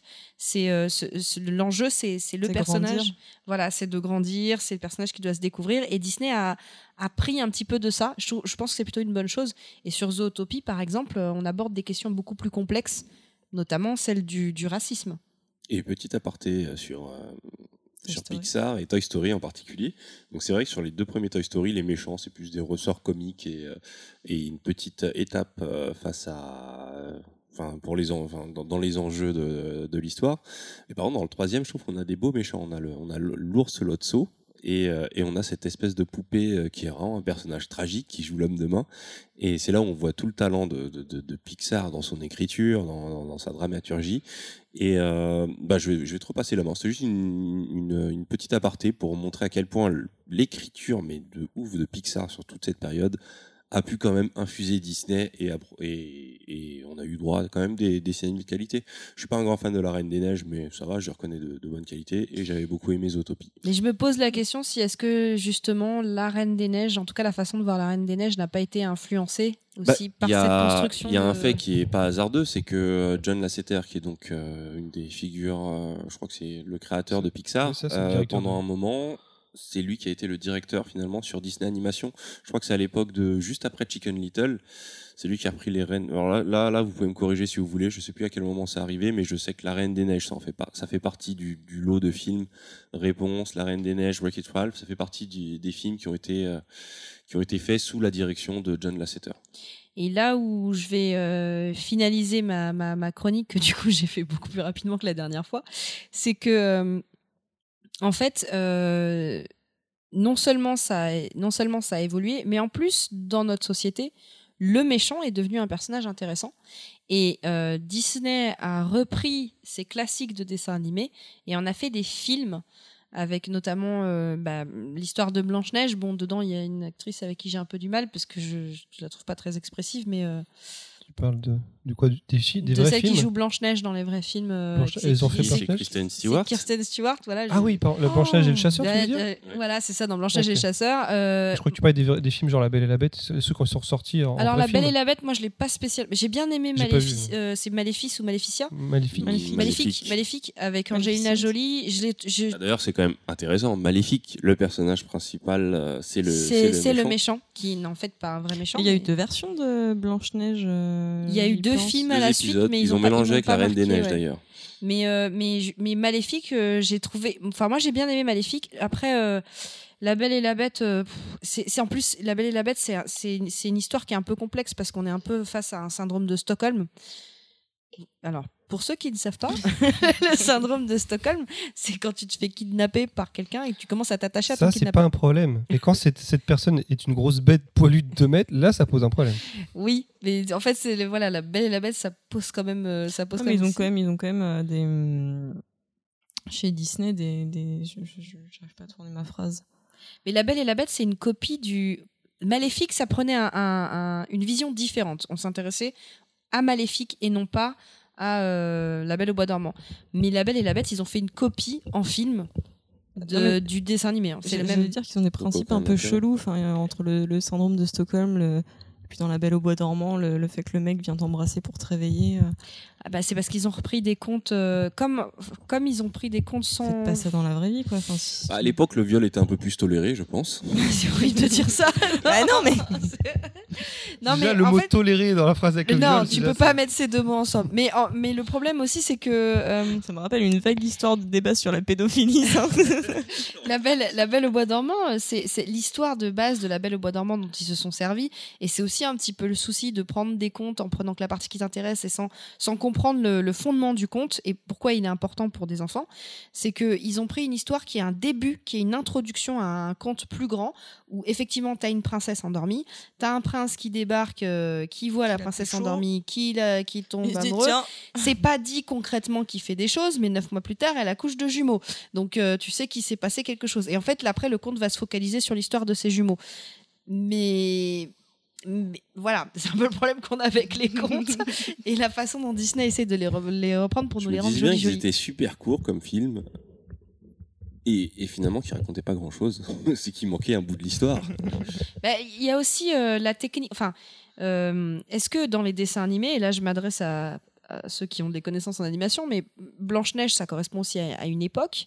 Euh, avec des moyens techniques de l'époque. Aujourd'hui, on a, ça a énormément évolué. Est-ce que ça permet pas plus de choses dans les dessins animés ou en tout cas de Bah, pour le cas du dessin animé, je dirais non. Parce que euh, toutes les évolutions qu'il y a dans le dessin animé, ça libère, on va dire, du temps de travail. Mais euh, quand on voit Blanche-Neige, c'est un film qui techniquement est, est, est toujours c'est superbe. une œuvre d'art, Blanche. Et euh, la différence, c'est que oui, ils auraient pu, ils auraient pu déjà faire des, des, des, des- des- ils auraient pu faire une bataille spatiale dans Blanche Neige. Ça, ça, ça aurait été possible et ça aurait pu être classe. Mais d'un point de vue d'anachronisme, c'est c'est Donc, ouais, dans le dessin animé, c'est vraiment un art qui, euh, je pense que d'ailleurs Blanche Neige, ça a été le, le- le- la démonstration technique de fou, mais qui, euh, qui se retrouve quand même beaucoup moins limité que les autres arts euh, au niveau de, de ses ambitions. Voilà, c'est la conclusion de ma chronique accélérée. eh ben, c'était très bien. C'était. euh, Et c'est vrai que appris pas sans, sans parler de méchants Disney, le- moi le premier qui me qui est venu à l'esprit c'était Shrek. C'est pas du Disney bien Shrek, sûr. Shrek, c'est du DreamWorks. Je- non, je sais, c'est pas un Disney, mais au final c'est un méchant qu'on bah, qu'on apprécie, qui, qui devient gentil en fait, ou qui se fait passer pour Ouais, méchant. c'est euh, voilà. pas un vrai méchant, mais Non, c'est pas un vrai méchant, mais il prend la posture de méchant au final, parce qu'il se fait- il est censé ne pas être aimé par les humains, donc il le sait, donc il réagit comme ça. Mais c'est aussi un autre traitement qui est différent, mais qui est plutôt pas mal en fait. c'est le. Bah, qui est plutôt. euh, moi, je- moi, Shrek, euh, honnêtement, euh, pour moi, bah, Shrek, c'est du caca. voilà, je m'arrêterai là. Rapport avec la couleur, c'est quoi le Non, mais c'est pas ça. Non, c'est je suis aussi pas un fan de le- DreamWorks le- de cette période. Le truc, c'est que dans Shrek aussi, t- t'as quand même une conclusion où, euh, à la fin, euh, tout le monde dit ouais, c'est super, elle est restée du côté de l'ogre, etc. Mais pourquoi elle est obligée de devenir ogresse pour rester du côté de l'ogre? Pourquoi? Parce que sinon ça rentre pas, l'autre a Mais fait non, du mais ça 36, fait- l'autre ça il va, fait- il va- ça il faut qu'il mette du scotch, il va la tuer la meuf. Là, ça aurait été un couple mixte. Ouais. Là, ça aurait été une vraie Mais innovation. c'est pas physiquement, c'est pas Shrek, c'est le possible. mec qui fait genre il est cool, mais au final il est super conformiste. Shrek, c'est un Parisien. J'allais dire Shrek, c'est Baldouin, mais. Alors bon, écoute, tu viens de dire que c'était euh, DreamWorks, c'était du caca, et que les Parisiens c'était du, du caca aussi par. de euh, l'époque. D'accord, écoute, euh, je me désolidarise complètement de Choco. J'ai pas envie de me faire buter. Ok, bah du coup, Choco, c'est à ton tour. Ah bah c'est à mon tour, ok. Euh, bah donc c'est euh, c'est l'heure de ma chronique euh, sur les méchants. Là ce coup-ci je vais pas rattacher le sujet vite fait, c'est vraiment un sujet consacré à ça. Et euh, ben on va se replonger. Alors là plutôt que d'aller dans le futur, je vais retourner dans le passé. Euh, on va repartir euh, en 1999. Euh, à l'aube du changement de millénaire. À la télé, il se passe un truc. Il y a une série sur HBO qui suit euh, un homme euh, assez banal. il est plutôt gros, il est pas forcément super beau. Ça change un peu de tout ce qu'on a vu pendant les années 90. Il a sa petite vie de famille, il a sa femme, ses deux enfants. Il y a son boulot qui lui casse les couilles. Alors il va chez sa psy. a- En fait, il vient d'avoir des crises d'angoisse.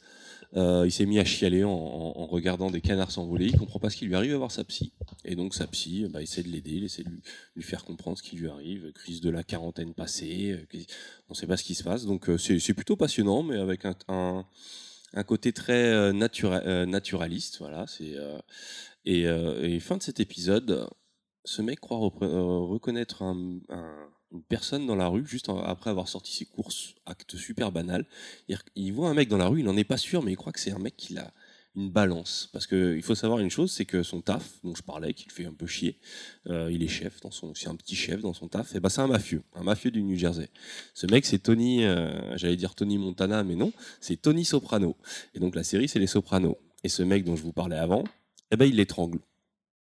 Et euh, l'épisode se termine comme ça, sur un parking, super froid, il étrangle un mec, et il est même pas sûr que ce soit lui la vraie balance. Et euh, mine de rien, ce moment a quand même changé la télévision. On est rentré dans une nouvelle ère. Euh, les séries, c'était quelque chose qui se devait d'être assez léger, qui devait passer à la télé, donc devant toute la famille. Et HBO, avec les Sopranos, on se retrouve face à un produit très déjà de qualité. Il y a un vrai sens de la mise en scène, très réaliste, très cru. Et, euh, et donc on a cette scène finale où il tue un mec, et donc on se rend compte que oui, Tony Montana, euh, Tony Montana, Tony Soprano, c'est quand même une vraie ordure. Et donc on suit cette série et on s'attache à ce personnage, à ses états d'âme, à ses problèmes de famille, à ses problèmes à gérer, euh, à gérer ce que ce que c'est que d'être un mafieux au début des années 2000. Et et donc ça a lancé toute une vague finalement qui continue encore. Euh, mais euh, voilà, Les Sopranos c'est en 99, son auteur David Chase euh, qui était déjà un très grand auteur dans la série policière plutôt réaliste. Et, et à la suite de ça, on a quand même eu beaucoup de séries qui, qui reprenaient un peu ces thématiques-là.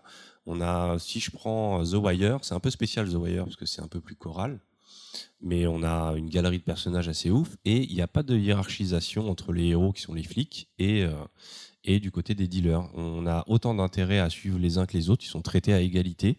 Euh, on a des personnages marquants comme Omar. Honnêtement, si vous n'avez pas vu The Wire, c'est ma recommandation ultime, c'est la meilleure Omar, série c'est quand même le personnage gay le plus badass de la Terre. euh. Ouais, Omar, qui est un mec qui tue des dealers, qui est un gay, qui est super badass. On a, les, on a Evan Barksdale ou ou euh, enfin c'est la série qui a révélé euh, qui a révélé Idris Elba. Euh, je reviendrai, je trouverai un moyen de revenir sur cette série quoi qu'il arrive, mais je vais pas m'attarder Podcast dessus. euh, 48. Podcast, non, je dirais plutôt 32. Euh, la même année, on a The Shield, The Shield qui rentre complètement ce coup-ci dans cette catégorie avec Vic McKay qui est le chef de la Strike Team, une, une équipe de ripou. Et d'ailleurs, le premier épisode reprend presque la même structure que, que les Sopranos, avec euh, on est immergé dans leur quotidien. Il y a vraiment toujours cet aspect très quotidien, et je vais y revenir parce que ça c'est important. Euh, donc on est immergé dans leur quotidien, euh, les pressions que ça fait de, de travailler dans le dans le dans le ghetto, dans les dans les tieks de ouf à Los Angeles, euh, avec la guerre entre les Crips et les Bloods, represent euh, les deux côtés. Hein, moi, je je veux Tu pas de représentes problème. quoi, toi? T'aimes pas les Parisiens Qu'est-ce que tu veux représenter Les Crips? Moi, moi, je représente, euh, moi, je représente mon 9-1 natal et Boulby en même temps. moi, j'ai pas de face, moi. 9-1, 9-2. Euh, donc ouais, The Shield et ça se termine sur euh, suite à une petite affaire où euh, ils décident de se mettre de l'argent de côté. Ils ont un nouveau dans leur équipe et ça se termine. Alors là, je spoil encore, mais 2002, on va dire. Allez hop. Ça empêchera pas d'apprécier la série. Ils tirent une balle dans la tête, dans un, dans la tête d'un flic innocent qui les accompagnait. Et donc voilà, et c'est les mecs qu'on va suivre pendant toute la série. Ça va vraiment être les héros de la série. On va s'y attacher. On va, on va être dégoûté quand il va leur arriver des couilles. On va des fois les trouver mais mais, salauds comme euh, on va vraiment être dans un trouble émotionnel à, ne pas apprécier. C'est pas vraiment que euh, parce que c'est vrai que suivre un méchant c'est pas nouveau dans les films on le fait, mais parfois c'est des faux méchants et finalement c'est assez jubilatoire ce qu'ils font. Là on est vraiment dans l'ambiguïté.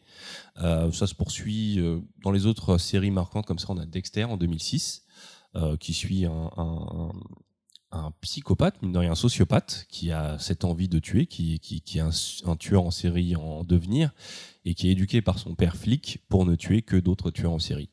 Et donc on va suivre euh, sa double vie euh, entre père de famille au fur et à mesure euh, de banlieue. Ça aussi, ça va revenir. Retenez bien le côté banlieue, le côté petit taf. On va le suivre en tant que il travaille dans la police et il a sa vie de famille, il fait semblant d'être humain et petit à petit devient humain. Et il y a le, on va dire le pinacle de toute cette période. Je dirais que c'est euh, en 2008, série de, euh, de Vince Gilligan mettant en scène euh, le père de Malcolm. Et donc, je vous parle de Breaking Bad. On l'a évoqué tout à l'heure, qui est un des personnages de méchants les plus emblématiques. Et pareil, je vais pas vous, on l'a déjà résumé, mais ce chimiste, père de famille cancéreux, qui devient la terreur, une espèce de, de, méchant iconique, instantané. Euh, donc voilà, Breaking Bad 2008. Ce qui est intéressant avec toute cette période, c'est vraiment déjà c'est que ça arrive en 99 à la fin des années 90. Donc une des premières raisons qu'on pourrait voir, c'est euh, euh, les années 90. Une des particularités de cette année, euh, de cette de cette décennie, c'est euh, la décennie. où On s'est beaucoup mis à parler de politiquement correct. Les années 80, c'était l'opulence, c'était les années réganiennes, c'était le fric, c'était l'impérialisme américain. Les années 90, ça a été euh, des années très marquantes pour pour beaucoup, dont moi. Mais il y a eu quand même cette notion de politiquement correct, de lissage. C'est là où les blockbusters ont commencé à se lisser, où on n'a plus droit, où les, punchlines graveleuses et misogynes des films ont disparu, où il y avait de moins en moins de sexe dans les films. Et donc on a ce, on a ce politiquement correct avec cette vision très manichéenne du bien et du mal. Et ces séries-là, elles viennent casser ça. Elles viennent mettre beaucoup plus d'ambiguïté dans ce bien et ce mal. Parce que c'est vrai que dans la, je sais pas si vous êtes d'accord avec moi, mais la pop culture, c'est un truc que j'adore. Mais la pop culture occidentale est quand même très influencée par euh, bah, la société judéo-chrétienne et on a toujours ces notions de du méchant et du gentil. On n'est pas d'ailleurs, on est, on est là pour ça aujourd'hui. Et on a ce moule très euh, très formaté de bah, le méchant il est méchant, le gentil il est gentil et euh, Le méchant, il est méchant. Eh ben, on a trouvé le titre Euh, du ouais, podcast. le Le méchant méchant est méchant. Il est Être méchant, c'est pas bien. Je vous le dis, c'est pas bien. bien. Et, euh, et, et, bah, et ça, c'est très lié justement à notre société. Et je le précise encore occidentale, parce que je trouve que dans, les, dans la pop culture japonaise, on a beaucoup plus de nuances. Euh, juste petit aparté, pour moi, un des meilleurs exemples, c'est Princesse Mononoke, où on a le personnage de Lady Eboshi, ou je sais plus trop, euh, faudra me corriger. Lady Eboshi. ouais. Eboshi, qui est un personnage qui est censé être techniquement dans l'histoire, c'est la méchante, mais c'est pas du tout une méchante. Bah, elle elle est représente pleine les de humains. compassion, elle représente les humains. C'est vraiment l'opposition entre deux systèmes, c'est le monde des dieux et le monde des hommes. Et ça prend pas forcément parti. Il y a une tristesse à voir le monde des dieux disparaître. Finalement, Lady Eboshi gagne à la fin, quelque part, parce que les humains sont les. Peut-être que c'est la genèse de notre monde actuel, mais il y a beaucoup moins de, il y a beaucoup moins, c'est beaucoup plus subtil dans sa, peinture du monde où tout n'est pas blanc ou noir, mais tout on vit dans le gris. Et ces séries-là expriment ce sentiment. Mais au-delà de ça, il y a justement, je vais revenir sur tous les éléments que je vous ai énumérés. Il y a ce côté, le quotidien d'un homme qui a souvent passé la trentaine euh, et la quarantaine. Euh, et ben cet homme, c'est un peu l'homme moderne. C'est l'homme moderne qui est après les années 80 et cette opulence, après les années 90 et ce boom technologique, eh ben, il se retrouve là, il a tout. Euh, il a sa petite vie tranquille, il a son pavillon, il a son chien, il a sa femme. Et ben sa femme, Et il se fait chier. Eh ben voilà, sa femme, elle lui casse les pieds, elle l'empêche de, de- sortir avec ses potes. Euh, bah, il doit tondre la pelouse, c'est chiant. Il a son, il a beau être chef de secteur, bah, son patron, il lui casse quand même les pieds aussi. Euh, donc voilà, c'est cet homme moderne qui se, qui se sent prisonnier, qui se sent coincé dans sa vie, qui se sent et qui a besoin de se libérer. Et euh, cette libération passe à la télé, donc par le crime. Et en fait, je pense que ces séries-là expriment vraiment ce mal-être, euh, ce mal-être euh, qu'on a vraiment commencé à, à, à- à voir dans la sphère publique. Ouais, au, au niveau des années 2000, ça s'accompagne de pas mal de choses quand on s'est mis à parler de burn-out, de tout ça. Et on est dans. Maintenant, on parle aussi de bored out. C'est-à-dire des gens qui oui, s'ennuient. des gens qui s'ennuient, oui, c'est vrai. Et, euh, et, et finalement, ces séries, c'est ce qu'elles expriment au début. C'est c'est d'abord la frustration de, de nos vies modernes. Et à travers ces personnages, on vit une catharsis. C'est-à-dire que ça, ça, hum, nous, spectateurs, euh, à travers leur, euh, manière de, de, de, jouer avec les règles de la société, de s'en libérer, de s'en affranchir et de juste laisser parler leurs envies et leurs pulsions, eh ben on le vit à travers eux et ça nous permet d'évacuer cette pression sociale qui nous, qui nous écrase et, et d'où l'importance de ces séries. Et euh, pour conclure, parce que c'était quand même assez long, euh, je pense qu'on a passé cette phase. Ça va, ça va continuer parce que c'est narrativement ça marche. hein, mais un méchant c'est toujours super intéressant. Et maintenant que le pas a été euh, franchi, bah, ça va devenir banal. Mais on est dans une nouvelle, on est, dans une nouvelle époque. Tout à l'heure, Punky parlait du dernier épisode de Rick et Morty, et je pense que Rick et Morty fait partie de ces séries post, euh, euh, qui, plutôt que de se défouler et éviter ce mal-être, euh, l'analyse le prend prof- profondément. Euh, Rick et Morty, BoJack Horseman, Louis, toutes ces séries-là, c'est des séries qui parlent de l'homme moderne, qui, euh, qui se confronte à justement cet ennui, à ses doutes face à ses responsabilités. Et on est plus dans une espèce d'analyse maintenant de, de, de cette phase, alors que cette belle période, donc de 96 à peut-être 2008, c'était une période où finalement on disait, allez, fuck, fuck the fuck, je, je, je fais ce que je veux. Fuck de fuck. Ça me rappelle un sketch des inconnus, Je moi. fais ce que je veux.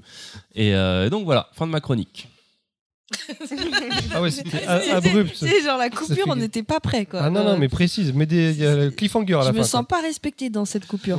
non, non, ouais, j'ai beaucoup, j'ai beaucoup déblatéré. Euh, je sais pas si vous, si vous avez, si vous avez des non choses mais à euh, dire. ouais, je non, vous enfin si, si je synthétise en clair, Tu peux pas synthétiser un truc. bah si, il y a des grosses périodes où il dit quand même que le- on, on est passé dans une période où où le personnage méchant devient tellement intéressant que finalement euh, parce que ça permet à l'homme moderne de se défouler. Il voit des trucs qui le défoulent et, et du coup ça l'évite de se défouler pour de vrai. Peut-être. Et maintenant, on est dans une phase où on analyse en fait pourquoi il se défoule.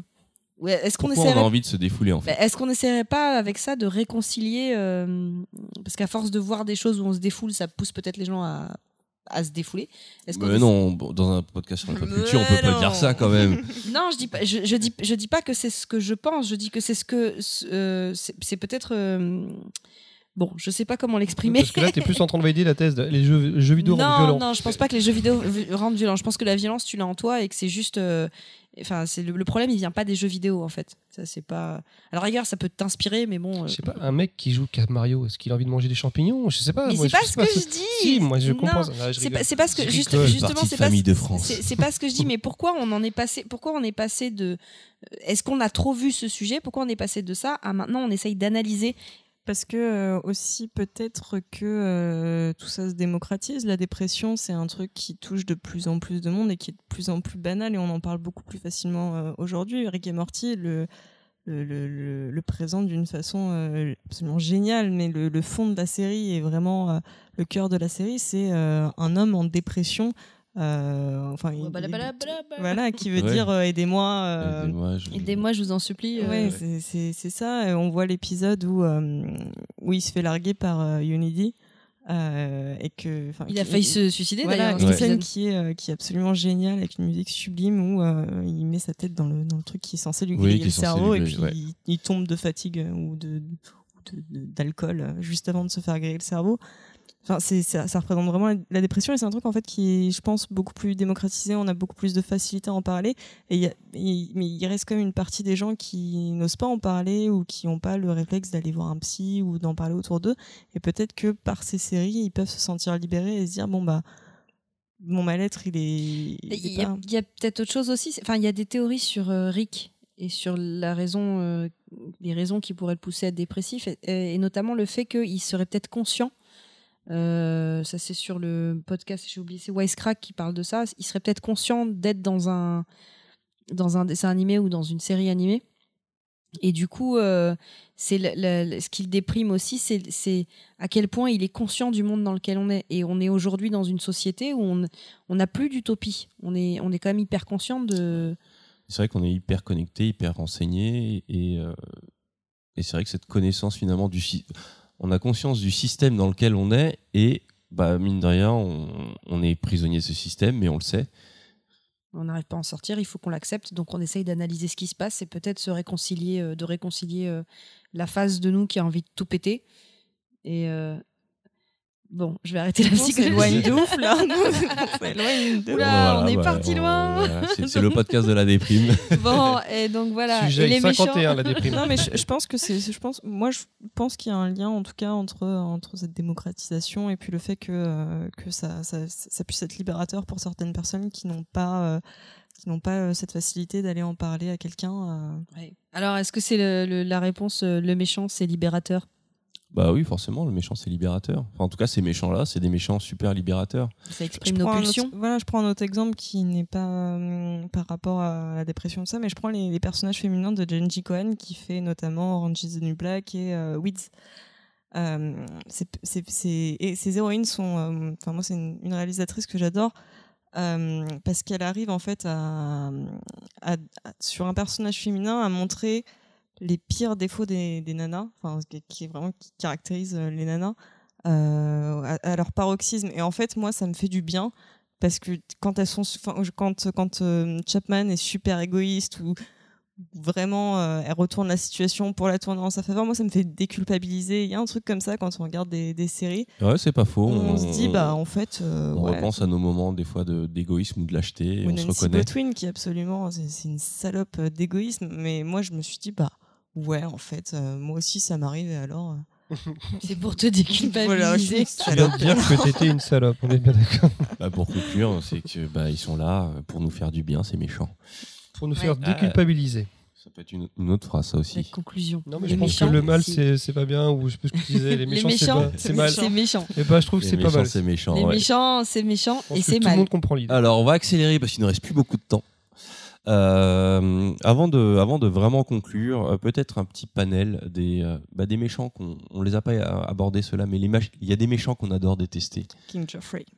Voilà, je crois que c'est classé très vite, très haut du classement. ouais Euh, juste comme ça, exhaustivement. Cersei aussi moi j'adore Oui, c'est vrai que Cersei, euh, tu l'aimes pas, t'as envie qu'elle crève, mais il y a des Mais- moments ah où tu te dis. non moi j'adore ouais, mais il y a des moments où tu Ouais, dis quand même, elle est brillante. En fait, elle presque, elle inspire le respect. Sauf que Ah ouais. euh, King Geoffrey, c'est plus, un- il, il inspire le mépris en fait. Je Bah, King alors lui, mal. par contre, en fait, il a un truc, c'est que à chaque fois qu'il apparaît à l'écran, tu sais que la scène va être ouf, qu'il va se passer quelque chose de. Et moi, c'est, j'exaltais à chaque fois que je, je le voyais à l'écran. Mais toi, que- t'es le mal. Toi, t'as une moi, graine ça- à l'intérieur de toi. Ça me faisait plus ça avec Bolton, justement. Parce que Oh Bolton, je trouvais que c'était un sous, euh, un sous de Geoffrey. Non, je pense Moi- que t'es un Ah bon non, moi, je méchant. pense qu'il est pire parce que- Geoffrey, il y avait un côté ouais. petit con, enfant gâté. C'est un enfant encore, euh, Geoffrey. Et Bolton, c'est vraiment c'est un psychopathe. c'est un psychopathe. En fait, c'est la partie euh, Games of Thrones. Oui. Oui, pardon. Je crois que de toute façon, on n'a pas le temps, mais euh, on va pas Non, parler mais de de toute façon, des méchants qu'on adore détester, là, Bah, il y a tout de les suite comme ça. Cartman Le dans couple, South Park. le couple ah, Underwood. Cartman, exa- ouais, Le ouais, couple c'est vrai. Underwood. Oui, c'est vrai. Non, mais Cartman, il se met pas dans la liste. Ouais, euh, si, parce que c'est Cartman, il en Cartman, fait c'est un méchant partie. quand même, on est Et bien en plus, d'accord. il a un vrai côté détestable. Ouais, mais, t'es- mais s'il était pas là, on s'ennuierait un peu quand même. hein. Et, et autre catégorie, ce qui est marrant, c'est que il y a ces méchants qu'on aime détester, mais il y a ces gentils qu'on n'aime pas du tout et qui sont presque des méchants finalement. Ted Mosby. Ted Mosby, ouais. Ou la- dans, How I Met Your Mother. le, le- je pense que la famille, euh, la famille euh, Grimes dans, dans Walking Dead, que ce soit le père, la mère, le fils, euh, même le bébé qui sert à rien, il y a des zombies partout. Faisons un gamin, hein, parce qu'on a du lait en poudre, on a Ouais, des couches. en tout cas, a je sais que ouais, elle avait, elle, a- elle est- ça revenait souvent sur les. sur Laurie les- euh, Laurie Grimes, ouais, Ah ouais, elle, elle a a même reçu des menaces. détestée, enfin, hein. L'actrice Mm. a reçu des menaces. Euh, Dernièrement, dans le clip de PNL, il y a Pepsi. Et je pense aussi à la série. Alors, il y en a, il y a peut-être certaines personnes qui l'ont pas vu. American God. Et euh, bah, American God, c'est repris d'un livre que je vous conseille qui s'appelle American God et j'ai oublié le nom de l'auteur. Mais euh, Neil, Neil Gaiman. voilà, c'est tout à fait ça. Merci ma mémoire. et en fait, euh, il y a la femme euh, de, du héros qui l'a quand même trompé. Et euh, est-ce que je peux faire un spoil en expliquant com- Au comment Non, elle, est- elle est trop récente la série. Bon, Là, elle est trop récente, je ne vous dirai pas comment, mais je vous dis, oulala, comment ça s'est découvert, c'est un truc de ouf, on n'avait jamais vu ça.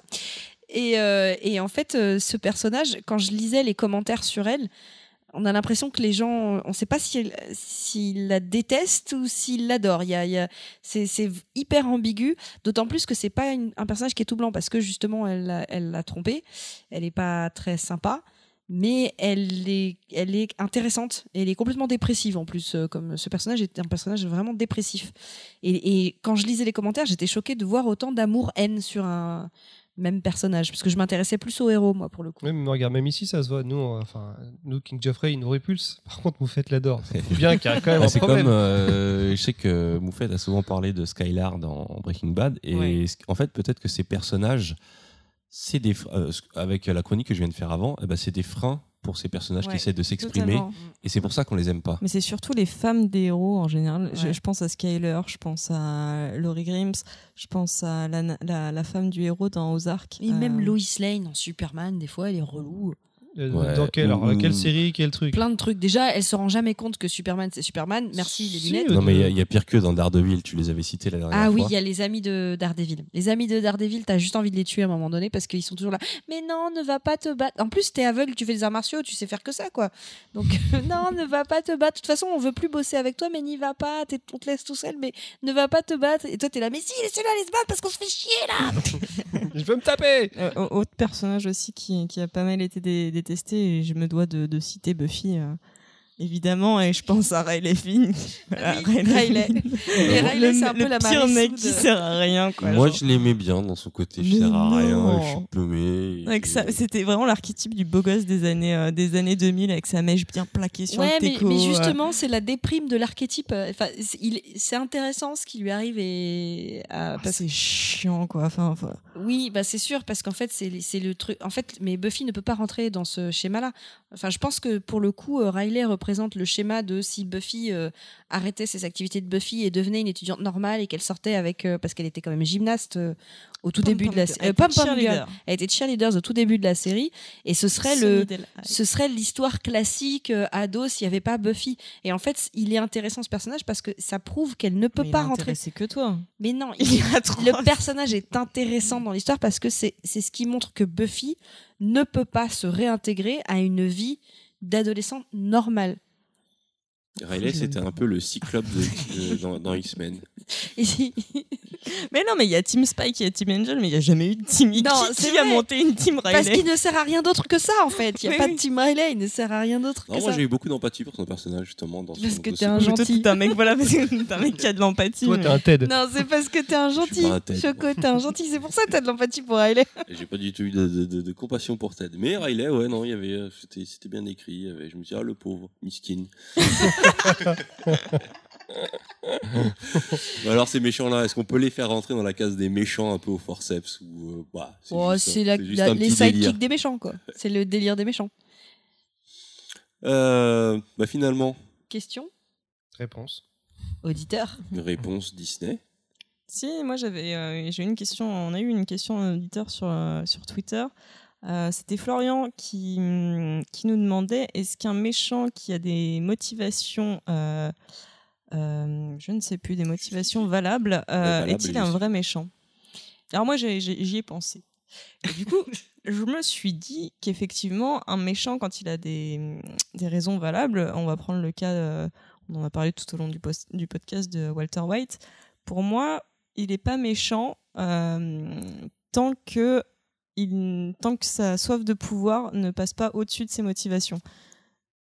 Ah, c'est pas si intéressant. vous- Ouais, c'est ouais, c'est- intéressant comme Tant point qu'il En n'a fait- pas le choix, il est pas Voilà, méchant, ouais. mais quand il prend la décision consciente, Quand, en fait, parce qu'il s'était fixé une, une limite de- d'argent en fait qui couvre, qui couvrirait euh, tous les besoins de sa famille. euh, Ouais, pour, Sauf qu'il euh, l'a pas tenu. en Voilà. fait. Et en fait, dès qu'il, à partir du moment pour moi où il dépasse cette limite et euh, où il en veut toujours plus, alors que finalement, par rapport à ce qu'il avait calculé et son souhait du départ, euh, ça prend le pas. Pour moi, là, ça devient un vrai méchant. Mais tant que ces, a- ces, ces- ces actes sont motivés par euh, des raisons euh, euh, valables, euh, pour moi, c'est pas un vrai méchant, puisqu'on a toujours, enfin, je pense qu'on a tous fait des trucs euh, pas cool euh, parce qu'on était motivés Alors, par. Enfin, moi, je moi je poserais pas le point. euh, Enfin, justement, en opposition à ce que tu viens de dire, je poserais pas forcément le la limite là, sur ce point-là. Pour moi, la limite, c'est euh, c'est euh, la, c'est la phrase est-ce que la fin justifie les moyens? C'est ça le vrai problème. C'est que tes motivations peuvent être pures, mais est-ce que la fin justifie les moyens?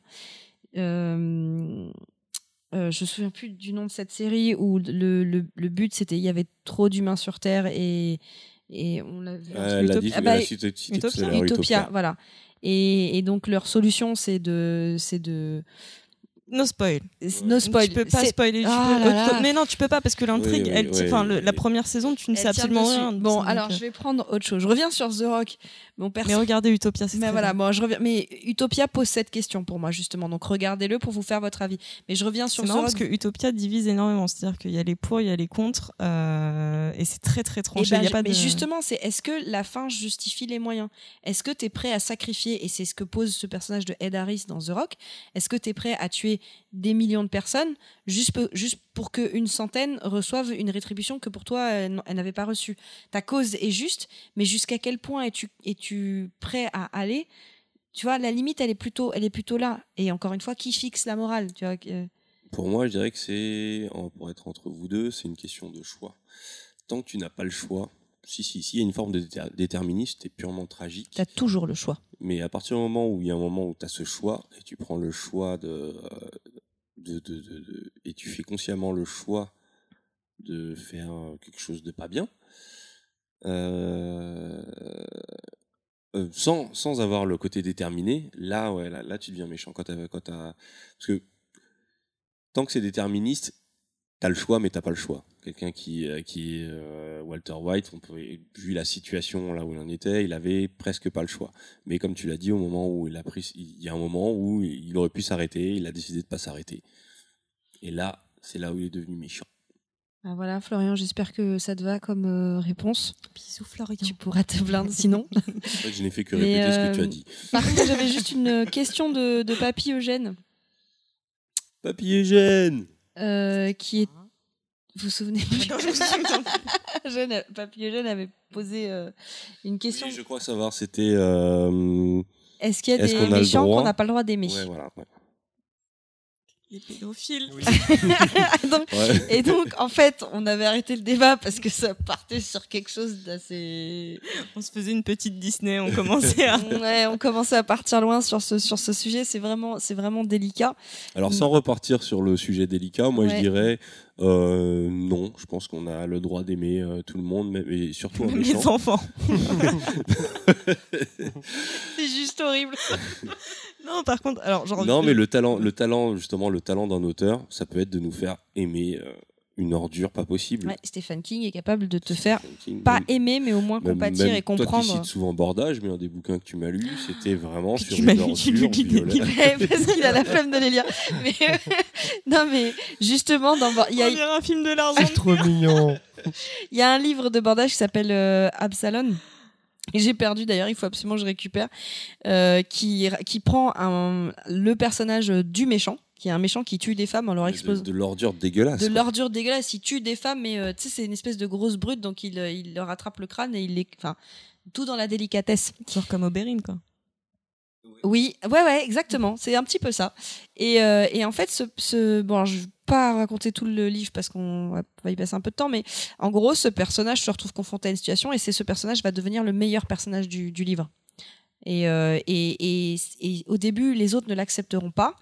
Et parce que là, c'est intéressant, et peut-être que ça revient sur notre chronique des méchants, parce que le fait d'avoir un personnage monstrueux et de se focaliser sur lui et dire c'est lui le méchant, il est pas bien, eh ben ça t'évite, ça t'empêche de te focaliser sur le méchant qui est en toi.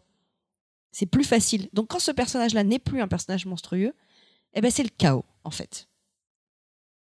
Là, je vous ai bouché. Ouais, souffler. J'avoue. Et voilà, bah, j'espère que ça répondra à la question. J'ai déjà oublié la question. Ou alors on était à la question. Je sais plus où on en est là. Je suis, je suis perdu. Je ne sais On est- pas. on était- je ne Non, sais mais, non, mais plus. tout à je l'heure, suis tu, perdu. tu, tu, tu- tu disais que euh, y avait des auteurs qui, euh, qui nous faisaient comprendre euh, les choses. hein. Oui, oui, ah oui, voilà. Je me rappelle de la question. Et, Alors, euh, je, je vais essayer de ne pas rebasculer comme la dernière fois dans, dans une ode à la pédophilie.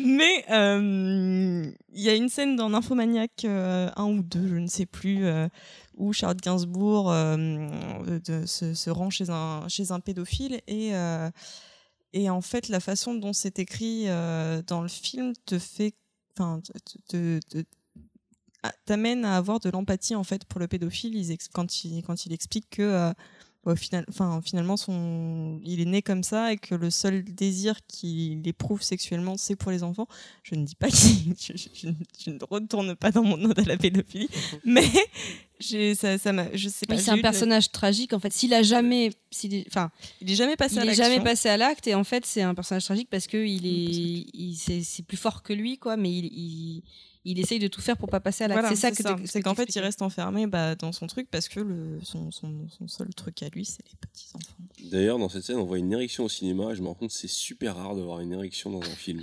oui Alors, oui ça dépend des films, hein. effectivement Il y a des, Parce qu'en fait, Non, on elle voit cherche, souvent des euh, c'est pas dans American God que tu vois beaucoup de. Non, ça dépend des films. Ah oui, non, je parle de. Ouais, de- non, mais alors là, ouais. c'est super, c'est super malsain quand même comment c'est c'est foutu parce qu'en fait, elle cherche, euh, elle cherche ses faiblesses et euh, et ce qui le ce qui le fait kiffer. Elle commence en fait à les désespérer et puis euh, dernier dernier espoir. euh, dernier espoir, c'est horrible. Elle, elle lui parle de- de- d'enfants et ouais, il commence à avoir un, un bonheur. Ah, et- non, c'est horrible. Ah, non, Alors, les méchants. Bon, donc, Regardez On va peut-être passer à autre euh, chose, oui. Voilà, est-ce qu'on conclut? Oui, ça serait bien, parce que là, ça va être trop loin. Euh, Est-ce qu'on a le temps de faire les recopop On les, très fait, rapide on les fait en deux spi, en une minute maxi. Allez, vous avez une minute chacun pour vos recopop. Euh, moi, je conseille. euh, la dernière fois, on avait sur le premier podcast qu'on avait enregistré, on était arrivé sur un débat avec euh, avec Choco et j'en étais venu à citer euh, Black Hole de Charles Burns, qui est un comics absolument génial, qui est mon comics préféré du monde entier et qui est hyper malaisant et qui fait référence à It Follows. Et euh, deuxième, parce que je m'en fous, euh, Atypical sur Netflix que j'ai regardé récemment, qui parle d'un autiste Ok, qui cherche le l'amour. mettra. C'est génial. Voilà, allez, à toi, Choco. Atypical. Alors moi, je recommande un podcast, euh, le podcast de podcast de Capture Mag, qui est composé par euh, par euh, bah, des anciens de Mad Movie de l'équipe 2000. Donc euh, il y a Rafik Djoumi, Stéphane Massakis, euh, Yannick Dahan de temps en temps. Enfin, que des gens qui sont qui, qui, qui parlent de la pop culture de manière super Je crois passionnante. qu'un jour on aura Et, Rafik Djoumi en invité. Ma sœur, ma sœur a pu l'interviewer, donc j'en parlerai un jour. Mais voilà, je- si vous aimez la pop culture, si vous aimez bien, vous creusez un peu plus la tête, enfin avoir l'analyse de gens qui, des érudits. Voilà, c'est ça, c'est des érudits sur la pop culture. C'est c'est c'est comme une radio jazz, mais où ils parleraient de films de de, de robots et de euh, et de comédie américaine et de stand-up sans hiérarchisation. Donc voilà, Capture Mag, le podcast. Alors, je vais essayer d'être euh, rapide. En ce moment, je suis en train de relire la série euh, de Anne Rice qui a débuté avec Entretien avec un vampire. Pour ceux qui ont vu le film, je précise juste que euh, le personnage qui est joué par Tom Cruise, Lestat, normalement, il est grand et il est blond, donc c'est pas du tout Tom Cruise. Ça pour vous dire que le film, j'aime bien, mais les livres, c'est mieux. Et pour vous vendre encore plus la série, euh, quand vous a- du cul, du non, cul, quand du vous cul. avancez dans les livres, il y en a un qui s'appelle Armand le vampire et ça commence avec du cul, du cul, du cul, du cul, du cul. Et il n'y a pas que du cul euh, hétéro.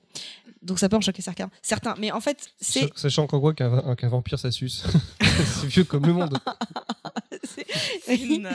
c'est Mais super naze. Moi j'aime beaucoup cette vanne. Non, mais c'est c'est une série intéressante. Après, on peut, on peut critiquer euh, le fait que ce, ce soit une vision très biblique euh, du vampire, mais c'est intéressant parce qu'elle pousse le concept en profondeur. Et toi, t'as pris sur 20 la minutes là. Et j'ai terminé T'as pas besoin, regarde. Anne Moi j'ai juste à recommander euh, le manga Assassination Classroom. Euh, je sais pas Tu l'as même il pas vu jusqu'à. On Il est, m'en dans un reste podcast, quelques épisodes. on est dans un podcast pop, pop culture, on ne dira pas le manga L'animé. pour un Ah, animé. excusez-moi, oui, pardon. L'animé, euh, j'aurais dit pas le titre parce qu'il est trop dur. Assassination Classroom, Classroom. qui est juste super délire. Je peux même pas vous parler de pitch parce que rien que le pitch est un Mais petit si, peu c'est fi- c'est incompréhensible. facile. mais- C'est une tenta- c'est un professeur tentacule géant qui enseigne. Un professeur poulpe, on va C'est dire. un mi-poulpe. professeur poulpe géant qui a détruit la Lune et qui va prendre une classe d'élèves pour leur apprendre à à l'ass- l'assassiner. pour leur, déjà leur faire leurs cours normaux et en plus l'apprendre à l'assassiner et ils ont un an pour l'assassiner. Enfin, le pitch est, euh, est, euh, déjà un peu what the fuck, mais euh, déjà dans l'esprit, c'est c'est absolument super. D'ailleurs, ça fait longtemps que je m'étais pas autant marré à regarder un animé. Et juste parce que tu en as reparlé tout à l'heure, mais euh, parce qu'il faut le remater de temps en temps Princesse Mononoke, qui est une perle de, de Ah, l'animation. Et je crois que c'est mon film d'animation préféré. Donc, euh, pour ceux qui connaissent pas, ils peuvent pas être déçus. On devrait faire un spécial Ghibli. Alors, où est-ce qu'on peut nous poser des questions Sur Twitter parce que maintenant on a un compte Twitter qui s'appelle à base de PPPP. À base de PPPP, donc 4 Attention, pas à base de PPP. Pope, parce qu'il y a un compte qui existe qui s'appelle à base de PPP. Pope et que ça parle du pape. Donc c'est nous C'est nous. Nous c'est à base de PPPP et bien sûr vous pouvez aussi aller sur la page Facebook de Zombie the Cat Zombie the qui est le Cat. collectif euh, auquel appartient euh, à base de à base de pop pop pop pop. On a aussi une adresse mail maintenant, à base de ppp at gmail.com. Ah, on a une adresse mail pour ceux qui ont des longs mails à nous écrire Ceux qui sont un peu old school. en nous, en nous disant euh, bon ça va pas du tout. Et euh, dernière chose, je fais un peu mon auto-promo. Euh, vous pouvez aller sur euh, bon, mon Twitter, c'est @chocochox, mais euh, surtout mon Instagram, parce qu'il faut savoir que je, je dessine et donc euh, j'ai envie de booster un peu mes pages. C'est pas moi qui le dis, donc euh, @chocochox, chocochox, c h o c o c h o k s. Voilà. Quelque bah, chose on- à ajouter On peut conclure? Un grand merci pour de nous avoir écoutés. Merci ceux qui à sont tous. arrivés Ceux jusqu'au qui sont bout. tenus, ouais. Et juste euh, dernière chose, j'avais promis une dédicace à la première personne qui laissait un commentaire sur mon post Facebook. C'était Kinaya et son commentaire c'était Ah, voilà. Yeah. Je relancerai le concours pour ceux qui ont d'autres commentaires. Merci à tous. lettres. Bisous, à tous poutou. Ciao. poutou, poutou. À base de pop, pop, pop, pop. Culture.